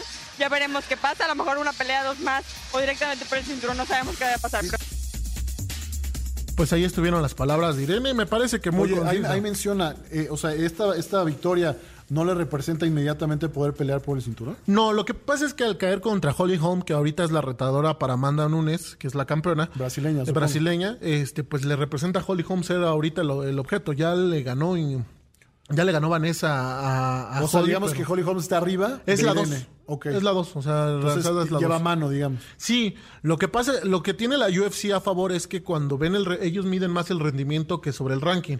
El ranking puede indicarte, pero es más constante. O sea, es decir, las peleadoras que están arriba de Irene, pues han tenido participación en estos nueve meses que Irene estuvo fuera. Ese es el tema.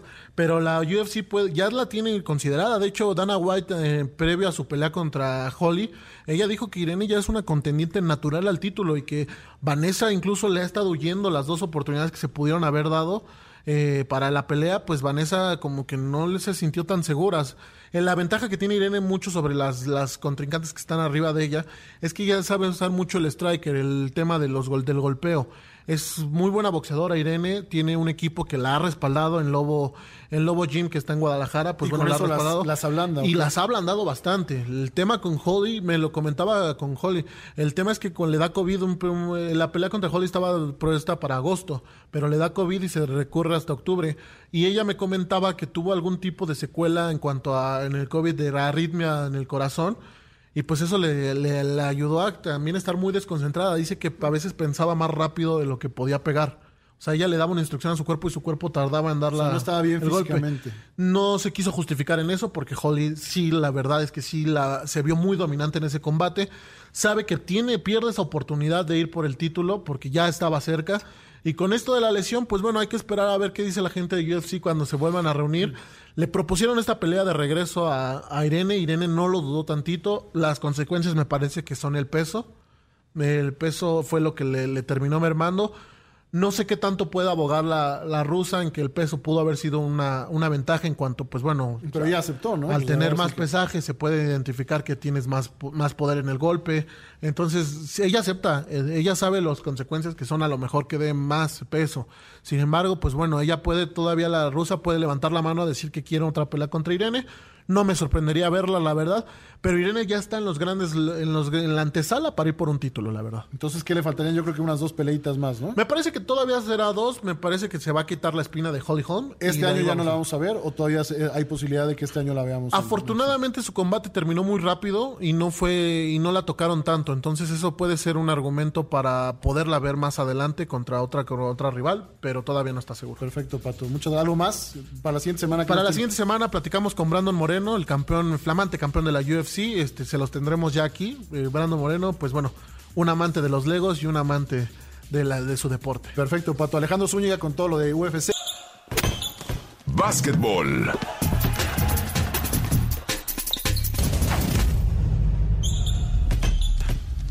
De regreso, amigos de Imagen Deportiva. Y, Steph, tenemos todo lo mejor del básquetbol. Lo aconteció en las finales. En estas finales tan espectaculares que los soles parece que, que se encaminan a la victoria. Y para ello está nuestro compañero, amigo y hermano, Emanuel Campa. ¿Cómo estás, Emanuel? Buenas noches.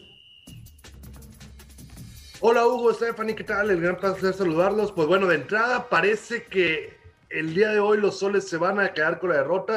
Que por un lado, al- si le vas a los soles es una mala noticia, porque bueno, siempre que tu equipo pierda es una mala noticia. La buena, para mí al menos, es que se asegura el regreso regresan, a Phoenix. claro. La se abre la posibilidad de que los soles se coronen acá en casa. eh, es una buena posibilidad. Pero bueno, hoy otra tarde de locura. Por segundo juego consecutivo, Giannis Antetokounmpo, 41 puntos. Está, tiene en este momento. Todavía faltan por ahí de 6 minutos para, de 3 minutos, perdón, para que se acabe este juego 3 de las finales de la NBA por allá en Milwaukee. 113 a 94, 19 puntos la ventaja.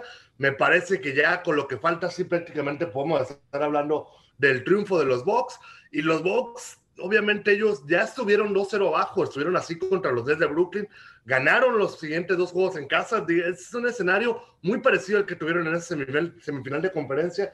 Creo que la gente que después de los dos primeros juegos aquí en Phoenix pensó que ya estaba hecho, que no todavía, todavía falta un buen tramo por recorrer para saber quién va a ser el campeón este año en la NBA. Oye, y bueno, el despertar también de Holiday, me parece que tenía una buena noche. Eh, ya estábamos esperando buena actuación. ¿Te acuerdas que a mitad de semana yo te decía que podía ser el factor eh, fundamental si no estaba Yanis? Afortunadamente ya está Yanis, pero eh, Drew Holiday creo que e- es importante, básico y fundamental para estos Bucks para que caminen bien. 19 puntos ya tiene Holiday lo que, lo que va de, de, de este, ha jugado un poquito más de 38 minutos y sí, realmente sí, siendo pieza fundamental para que este equipo de los Bucks, que imagínate con Giannis Antetokounmpo haciendo 41 puntos también en el, en, el, en el juego pasado, no pudieron ganar algo realmente increíble lo que le pasó a, a, este equipo en los primeros dos juegos aquí en Phoenix, sobre todo en el juego 2, te digo, de aquella noche formidable y como bien dices, de resaltar obviamente lo, lo de lo de Holiday, que ha, ha tenido 5 de 10, ha, ha acertado 5 de 10 oportunidades desde la distancia, desde los tiros de triple. Oye, Campa, voy a, voy a, a confiar en tus conocimientos y espero que no ocurra. No confíes mucho. No, no ocurra lo que pasó tanto en la Euro como en la Copa América. Es decir, que no vayan a salar a los soles y se nos vengan para abajo. La, la, afición está vuelta loca con los soles. Yo creo que hace mucho tiempo no veníamos, eh, veíamos a la afición de esa franquicia tan metida con el equipo y va a ser una verdadera locura, espero, cuando logren levantar por fin el tan ansiado título, ¿no? Sí, no, realmente en las calles, aquí, en cada esquina de las esquinas grandes de Phoenix, te encuentras un puesto donde venden camisetas, gorras, eh, todo mundo en el súper, a donde vas, lleva su, su, su, jersey de los Ores. Sí, es realmente una locura. De hecho, estábamos viendo imágenes de, la televisión local de aquí de Phoenix, eh, y mucha gente de Arizona hizo el viaje para estos dos primeros juegos. A lo mejor, quizás solamente para ese primero que coincidió con que se va a jugar en domingo. Eso obviamente abre la posibilidad, pero sí, muchísima gente de Milwaukee, incluso en la transmisión veía, oíamos que cuando, cuando tiraba Yanis ante Tocombo, que no es un buen tirador de tiros libres, eh, la gente empezaba un conteo, one, two, three. Cuando estaba tirando ahorita en, la transmisión, se alcanzaba a escuchar que hay algunos desbalagados de Phoenix que le estaban gritando, es decir, viajaron en buen número, sí, realmente es una ebullición la que está viendo y sobre todo muchos latinos, eh, muchos mexicanos que se sienten representados por Devin Booker, el jugador de origen mexicano, me parece que ha sido una conjugación muy, muy, muy buena la que ha tenido este, este equipo de los soles para, para que se dé esta sosmanía que se está viviendo en estos momentos acá en el Valle, en Arizona. Perfecto, Campa. ¿Te mantienes con tu pronóstico que los soles se llevan, se llevan el título? Me mantengo con el pronóstico, sí, obviamente no puedes descartar, desde luego, a, ese equipo de, de, Milwaukee con, si no el nombre de la NBA en estos momentos, al menos sí en el top 3 entonces, pues vamos a ver, pero yo sigo pensando que obviamente los soles van a terminar ganando, aunque yo sí creo que va largo, ¿eh? al menos seis partidos. Perfecto, Campa, ¿algo más de NBA? Nada más por, por ahorita, esperar obviamente el resultado. Falta un minuto con 18 segundos para, para que se haga oficial este triunfo de Milwaukee. 117 a 98, 19 puntos se mantiene la ventaja. Con lo que se cerraría la serie de dos juegos contra uno. Pues bien, Campa, vamos, vamos ahora a esto. Béisbol.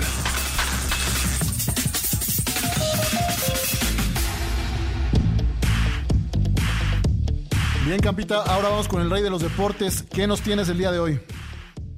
Hablar de Manuel Rodríguez, este jugador yucateco que busca ser el primer jugador nacido en Yucatán. Increíble que una tierra tan beisbolera como Yucatán no tenga todavía un representante en el béisbol de grandes ligas. Hoy se presenta en el juego de futuras estrellas manejado por el buen Vinicio Castilla, el, gran jugador Vinicio Castilla que pertenece a la organización sede de este, de este juego de estrellas, los Rockies de Colorado, allá en Denver. Y bueno, lanza una entrada de una base por bolas, un poncho, se ve bien el yucateco.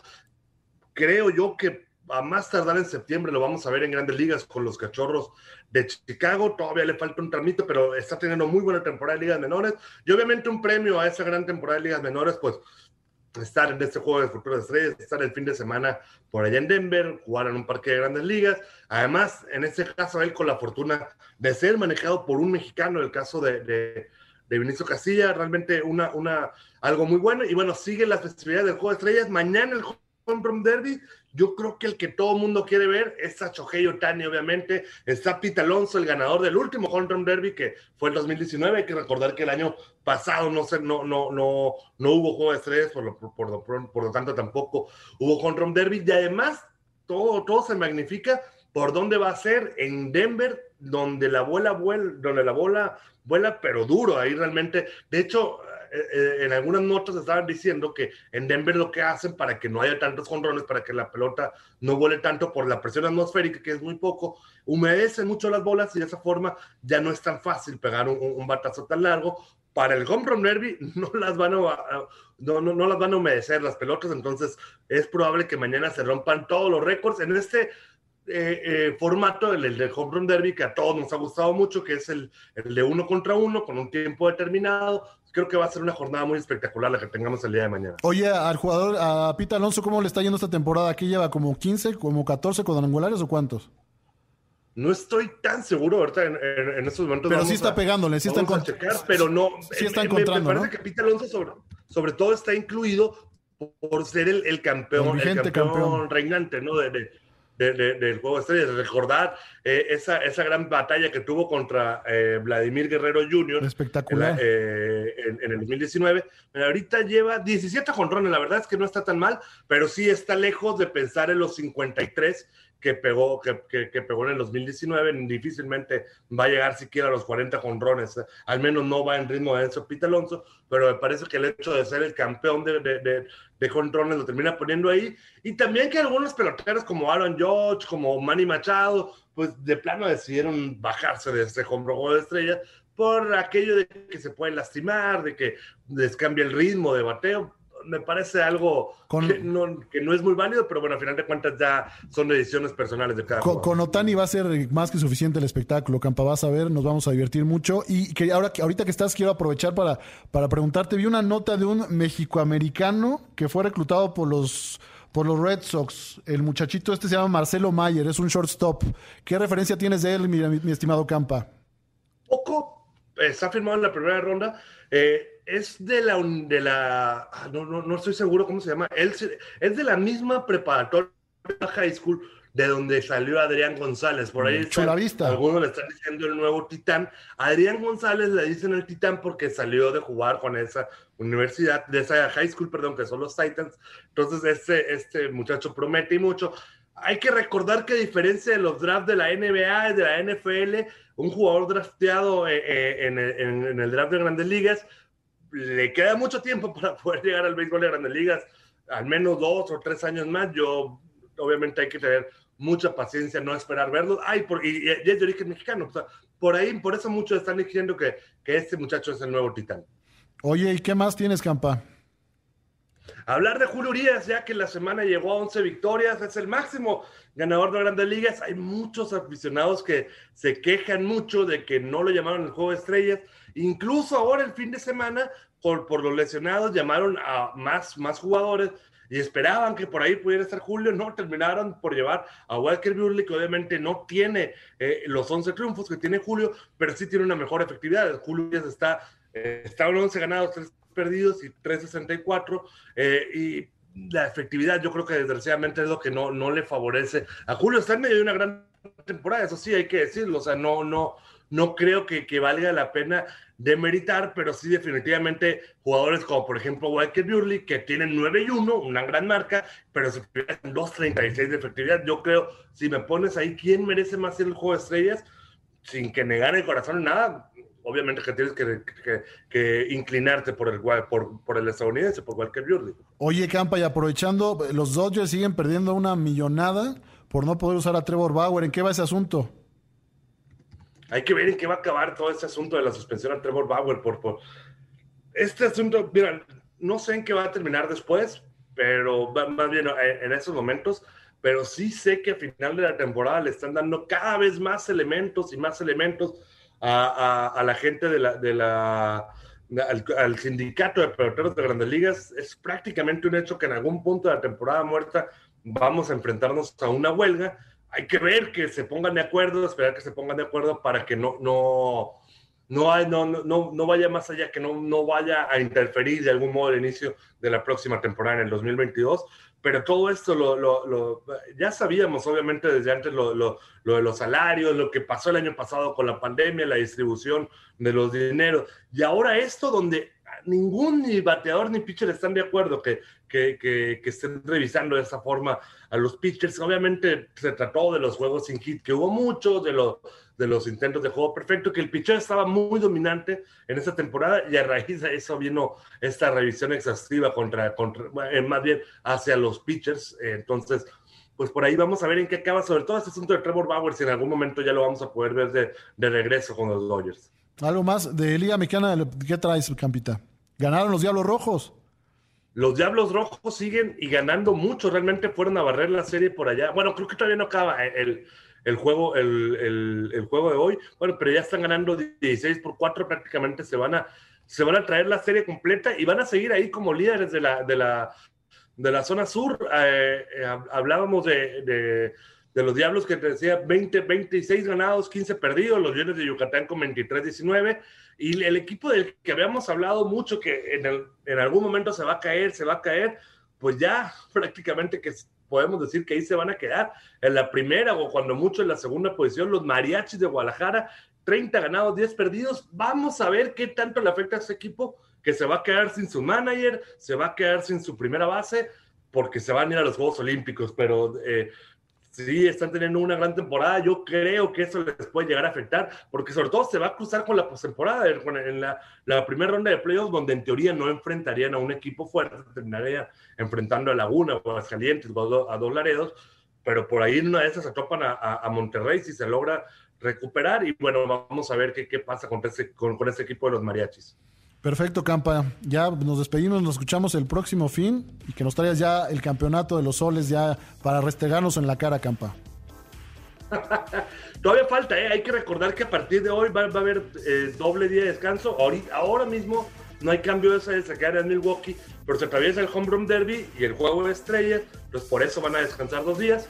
El miércoles sería el juego 3, luego cambio de sede el sábado, cambio de sede jugarían hasta el martes en- de regreso en Milwaukee y en caso de que el, el lunes, perdón, de regreso en Milwaukee y en caso el jueves 22 construiría con la final de juego, con la inauguración de Juegos Olímpicos, el juego 7, el potencial juego 7 para Perfecto, el perfecto, Campa. Gracias, buenas noches, cuídate. Rumbo a Tokio 2020. De regreso amigos de Imagen Deportiva para cerrar con broche de oro con toda la información rumbo a Tokio 2020. Estamos escasos ya, ¿qué son, Steph? ¿12 días? Sí. 12 días ya para arrancar con todo lo mejor de los Juegos Olímpicos. Tan castigados, Saúl, buenas noches, ¿cómo estás? ¿Cómo estás, Hugo, Stephanie? Buenas noches, gusto saludarles. ¿Qué palabras tienes para el anuncio que se hizo a mitad de semana eh, respecto al, pues, a las nuevas sanciones, bueno, a los nuevos protocolos que se van a, implementar en, en Tokio y en Japón, en todo el territorio japonés, y con lo cual, pues, nos lleva a que no va a haber espectadores eh, para estos Juegos Olímpicos, Saúl?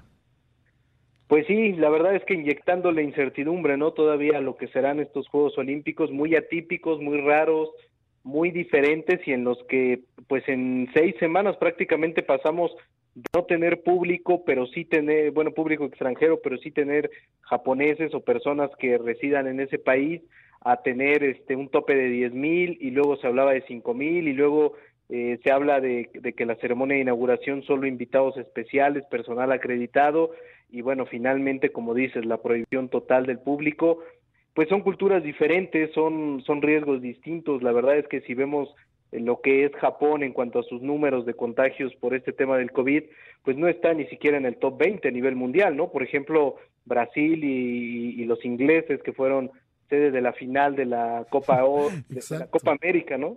Y de la Euro están peor.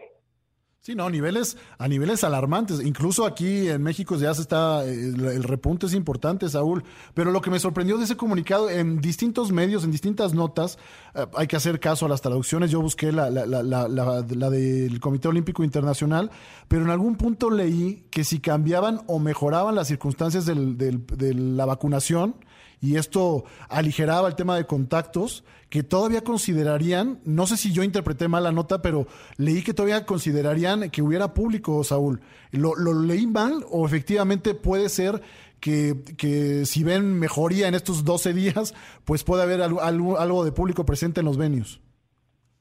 No, sí, todavía puede ser. Lo que pasa es que estas, estas decisiones son prácticamente con cambios todos los días, ¿no? Todos los días se, se anuncian nuevos protocolos, qué sucedería si un deportista eh, resulta positivo, el tema, por ejemplo, del fútbol, ¿no? Que ampliaron de 18 a, a 22 la nómina de jugadores. Entonces, la verdad es que es muy difícil que en estos 12 días que faltan para la inauguración podamos tener resultados o podamos tener reglas, mejor dicho, este, grabadas en piedra, ¿no? Todo va cambiando, el mundo se va moviendo y yo creo que todavía nos vamos a enterar de muchas cosas de aquí a que sea la ceremonia inaugural ahí el próximo viernes 23 de julio. Evidentemente algunas, esperemos muchas, sean positivas, ¿no? En el sentido de abrir un poco más el espectáculo y algunas otras pues tendrán que ser en un sentido más restrictivo, pero yo creo que al final de cuentas vamos a ir día a día incluyendo durante los juegos, vamos a ir día a día y, y yo sí tengo la duda de qué tanto podrían cambiar ciertas competencias, o sea, no podemos olvidar lo que ha sucedido en los últimos eventos, ¿no? En la Copa eh, América, por ejemplo, Venezuela tuvo un problema muy grave de, de casos COVID y se vio afectada. En la Copa Oro se acaba de bajar Curazao esta semana porque por la misma situación. Entonces, yo no dudaría de que en algún momento alguna selección de algún país, de algún deporte de conjunto sobre todo, pueda tener que hacerse un lado de los Juegos Olímpicos. Ay, Saúl, te saludo con gusto. ¿Cómo estás? Sí, a ver, mencionabas también lo de la Copa Oro. Justo Haití salió con un comunicado de que tiene cinco contagiados de COVID. Haití sí sigue en la competencia y de hecho está jugando en estos momentos con Estados Unidos, la recta final del partido, pero sí termina siendo complicado que eh, ha, habido casos, ¿no? De atletas, no me acuerdo de dónde.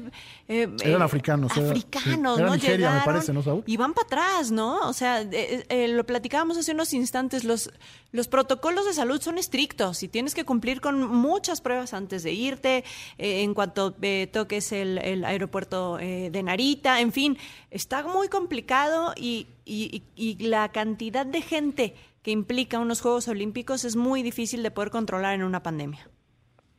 Sí, totalmente, porque simplemente de deportistas estamos hablando que son 10.600 y de ahí súmale más o menos el 40-50% de personal de apoyo, de directivos. Entonces, tú estás hablando de que fácil, fácil en los Juegos Olímpicos, tomando en cuenta jueces, tomando en cuenta todo el personal de medios de producción, habrá 25, 30 mil personas que lleguen a Japón para, para esos 17 días. Entonces, es muy complicado porque así como nosotros vemos quizá la alarma, ¿no? De lo que nos sucede en México, pues cuando tú ves las estadísticas mundiales, el 90% del mundo está peor, ¿eh?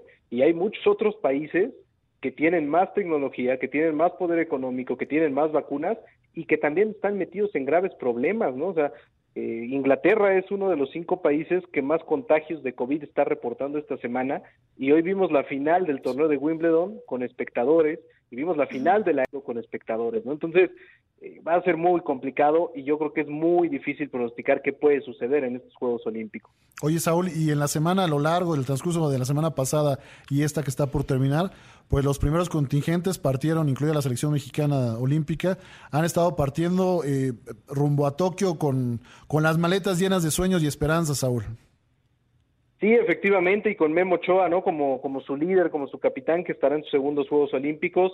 Me parece que, que bueno, ahí están ya concentrados en Hiroshima, puede haber un partido amistoso, eh, lo mismo el softball, que ya encontró eh, canchas de, de artificial, que es como las que va a haber en Juegos Olímpicos y que le había costado un poco de trabajo, ya están concentradas las muchachas para jugar eh, pues algunos partidos amistosos y debutar ellas el día 21, el día 21 en la madrugada nuestra, el, el miércoles de la siguiente semana a la una de la mañana. Y bueno, serán los dos equipos que abran las actividades por la delegación mexicana. Eh, tratando un poquito de hacer estas burbujas, tratando de concentrarse en lo que son pues sus temas particulares, en sus estrategias, de hablar ya de deporte y vamos a ver, ¿no? Creo que habrá que soltar un poquito la presión, el estrés y conforme se empiecen a enrachar estos Juegos Olímpicos, creo que podemos hablar más de deporte y menos de las preocupaciones de alrededor. Oye, y aprovechando y hablando más de deporte, Saúl, hace un par de días me topé con la, noticia de la Federación Internacional de Ciclismo respecto de que México podría contar con una plaza extra y que la Federación Mexicana de Ciclismo estaría considerando a la, a la campeona nacional de ciclismo contra lo que es Yareli Acevedo Mendoza, Saúl. ¿Cómo vamos en ese tema? Sí, bueno, ya está eh, la confirmación de, de, la plaza. México tendrá que confirmar simplemente que la acepta y el nombre de la deportista que Yareli tendría que ser, ¿no? Eh, ¿qué, ¿Qué sucedió aquí? Bueno, lo que pasa es que cuando se cierran y se asignan las plazas, los países, los comités olímpicos de cada país, tienen que confirmarle mediante una carta a la Federación Internacional que aceptan esa, esa plaza y el deportista o los deportistas que van a mandar los nombres, sobre todo cuando estamos tan cerca. Entonces, eh, pues está sucediendo que hay algunos deportes en los cuales los deportistas asignados o los países deciden no aceptar las plazas y eso es lo que provoca un reajuste. En este caso sucedió en la prueba contra reloj femenil, la, el ciclismo de ruta, y México era el siguiente en el ranking, por eso se la ofrecen a México. Eh, hoy, por ejemplo, se bajó Kyrgios ¿no? en, el, en el tenis de, del torneo olímpico, tendrá que asignarse al siguiente tenista del ranking mundial y tendrá que confirmarse en las siguientes horas. Es decir, uh -huh. yo creo que todavía de aquí al 15 por lo menos tendremos alguna posibilidad de cambiar. Es muy difícil. México, por ejemplo, tiene tres, este, el tercer lugar en, pruebas de reserva de tres modalidades en, en, atletismo y por ahí si se bajan tres México podría entrar pero la verdad es que ya también va a ser muy complicado no yo creo que que prácticamente vamos a cerrar la delegación en 162 que es una delegación muy grande para la historia de México la tercera más grande de hecho y bueno vamos a ver en cuántas eh, medallas reditúa una cantidad de deportistas de ese nivel o sea entonces no es no es factible que no se acepte la plaza es que perdón es factible que no se acepte la, la, la plaza de, de ciclismo no, ya, ya, ya México ya dijo que sí la va a aceptar. Ah, ok. Eh, nada más va a confirmar el nombre. Ok, ok.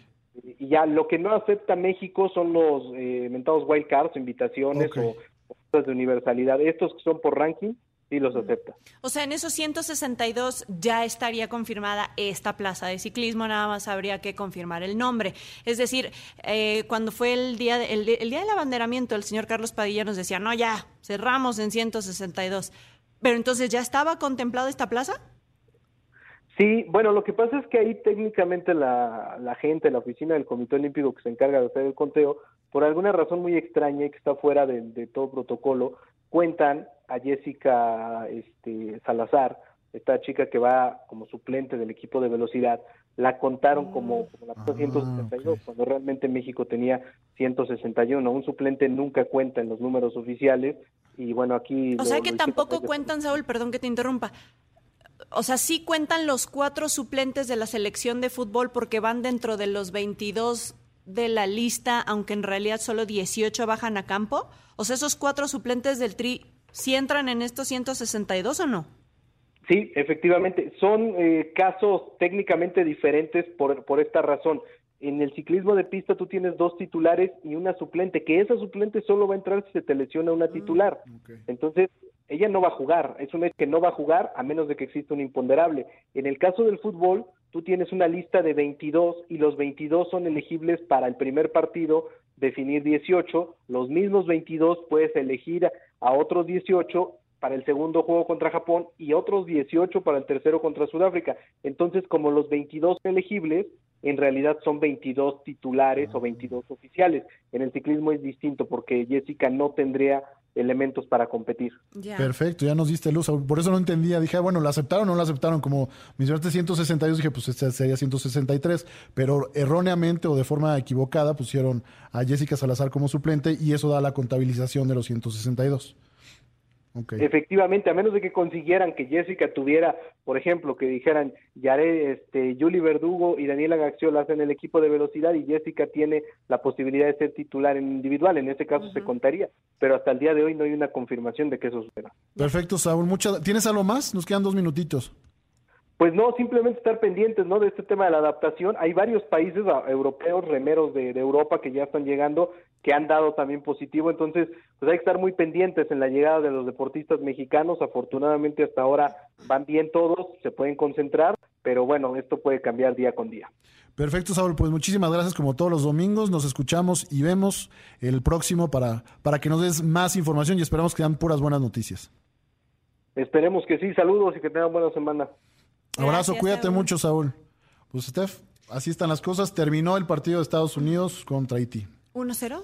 ¿Terminó? Terminó, sí. 1-0. El único que hizo los deberes como debe es la selección mexicana, que no, cosa extraña, me parece que desde el 2004, 2003, no recuerdo qué Copa de Oro fue, pero no iniciaba con, No con victoria. sí.